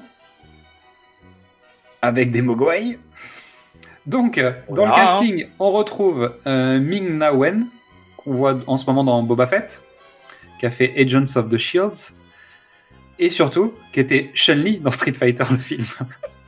Et ouais, et puis euh, Urgence et un peu Ouais, tout, plein euh, d'autres trucs. ah. Ensuite, il y a Matthew Reese, qui était dans The Americans. B.D. Wong, qu'on connaît pour Jurassic Park. 1, 2, 12, 24, World, Reboot, euh, machin. Et, et, et le, le psychologue de Dick Wolf. Ah oui. James Hong, qui jouait dans Blade Runner, Big Trouble in Little China, bon, euh, classique quoi. Et euh, Sam Wing est joué par Isaac Wang, qu'on a vu dans Clifford récemment et qui faisait une voix dans Raya de Disney. Et euh, le personnage de Elle est joué par Gabriel Le Nevaeh Green. Voilà. Ok. Navi Navi Navi Green peut-être? Nive. Nive Ok. Neve. Je sais pas. Gabriel Navy Green. On va dire ça comme ça. Ok. Ça sonne bien. Donc, euh, bon, je pense qu'il n'y a rien à attendre de cette série, mais on sait jamais. But- Alors, la réalité, c'est que. Il n'y aura pas la, la, la- le, le, le ragtime des, des, des Gremlins de. qui, Non, non, mais je pense qu'on va être sur un truc, euh, on va être sur un truc euh, léger, gentil pour les enfants, quoi, tu vois. Quoique, peut-être. Non, on va pas être sur Voilà. les gargouilles, quoi, tu vois. Euh, Ah, Gargoyle. Bah ouais, en fait, on est sur série. Disney Plus en ce moment. Sérieusement? Oui. Bon, bah, je vous laisse. Allez, salut. Salut. Bon, Est-ce qu'on a quelque chose à ajouter? Est-ce que tu as quelque chose à ajouter? Est-ce que tu es moins frustré en fait? Ça y est? Non, tout va bien, voilà. On a. On, a, On peut commencer l'année maintenant, ça va? On a, on a pu euh, voilà, exorciser euh, ma frustration. Euh, mais il me reste à, mes frustrations sur, euh, sur parler des films euh, de Liam Neeson. Parce qu'on en a fait que deux, mais euh, tu vois, de, dans, dans, dans, un truc où on parle de pitch, tu parles du même pitch et tu, Oui, c'est vrai que tu fais- de Liam Neeson, ça marche. et tu fais un film par an sur le même pitch. Mais dans ces cas-là, on fera une... il faut, faut qu'on pose un concept de battle, tu vois. Parce Oui. que, en gros, tu prends Liam Neeson d'un côté, tu sais, sur le, le- le- à gauche sur le ring, Liam Neeson, et à droite, euh, et on, on va mettre Vin Diesel, tu vois. Parce que c'est pareil, lui, il a quand même un nombre de pitchs qui sont les mêmes. Bah, Sans non, parler là, du Fast, hein. je parle même pas que de Fast and Furious. Mais, Je euh, t'ai- pas transféré. La- cette semaine, il y a eu la bande-annonce du nouveau euh, Liam Neeson. Ah. Bla- Blacklight, je crois, Black, le truc comme ça. et Alors, je vais te dire un truc entre nous. Le mois prochain, on va parler de Liam Neeson. Voilà. Je laisse ça en suspens. Au mois de février, on parle de Liam Neeson. Parle de Ça te Liam va Neeson. Ça te va On, é- on évoque Liam Neeson. On va parler de Liam Neeson au mois de février. Voilà. Tu t'organises comme tu veux. Je te donne incroyable. ça, je le dis, voilà, c'est comme ça. Ah, mais c'est que- comme si on avait. on- et on n'a pas préparé. Hein. C'est Mais non, c'est incroyable. pas préparé, c'est, euh, tu vois. On retombe toujours sur nos pattes. La vie est magique, tu vois, c'est super. Je sais pas combien d'épisodes on a cité depuis, depuis le début de celle-ci, mais euh, je pense qu'il va falloir s'y habituer. on va en parler On a la tout le tête temps. On C'est a clair. la tête froide, c'est pour ça. Bon, on commence 2022, deuxième année. Alors, c'est la, en fait, ce qui est marrant, c'est que c'est la deuxième année du podcast, mais c'est la deuxième, c'est la deuxième partie de la deuxième saison. Parce qu'en fait, les saisons en podcast, c'est de septembre à, sept- septembre à On juin, entre guillemets, mais ouais. nous, on a bossé tout l'été, donc en fait, on sait pas. Euh, et ensuite, il y a les années, tu vois. On a commencé en janvier de l'année dernière, donc c'est vraiment notre deuxième vraie année. Mais on a fait une coupure un peu cet été où on est revenu à la rentrée en disant, eh, c'est la rentrée, nouvelle saison, je sais pas quoi. En fait, c'est pas très clair, quoi. Mais euh, bon, on fait un peu comme les autres, donc euh, on va considérer Non, que fait, comme The Voice, euh, y, il y a trois saisons par an. c'est ça. Donc joyeux anniversaire à nous. Joyeux anniversaire à vous qui nous écoutez depuis l'année dernière. Et puis on démarre cette année 2022, donc euh, février va être un mois actif, je vous le dis, où on va parler de Liam Neeson, évidemment. Donc merci à toutes et à tous pour votre écoute. Pour débuter cette nouvelle année en beauté, vous pouvez découvrir ou redécouvrir tous les formats du cinéma au top précédemment sur nos écrans. Qu'est-ce que c'est bon Vous pouvez écouter les épisodes de des films de l'avant et nous verrons pour créer d'autres épisodes longs en fonction de vos écoutes. On compte sur vous. Cette année, nous allons vous demander votre aide, votre soutien pour pouvoir développer nos écoutes. Alors, un vote et un commentaire sur les plateformes d'écoute comme Apple Podcast, ça nous aide à nous faire connaître et reconnaître, donc merci d'avance. Pour avoir toutes les informations sur nos formats, nos nouveaux épisodes, vous pouvez vous inscrire à la newsletter sur notre page Ocha. Sinon, vous pouvez nous suivre sur les réseaux sociaux, Facebook, Instagram, Twitter ou encore le petit nouveau TikTok. On débute, hein, donc on faut pas nous en vouloir, on n'a pas l'habitude encore, on est, on est des anciens, euh, faut nous laisser le temps. N'hésitez pas à venir nous parler, commenter, partager et liker. Et avec l'équipe, nous vous préparons un petit programme pour le mois de février, mais vous en saurez plus très prochainement. À très bientôt dans vos oreilles.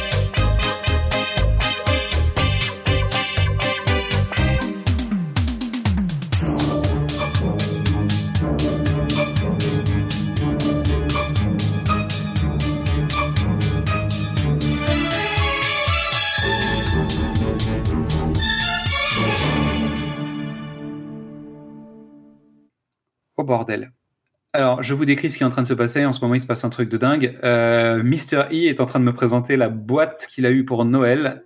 Lecto One, Lego. On continue à jouer au Lego. Continue à Ça sera jouer au Lego, coupé.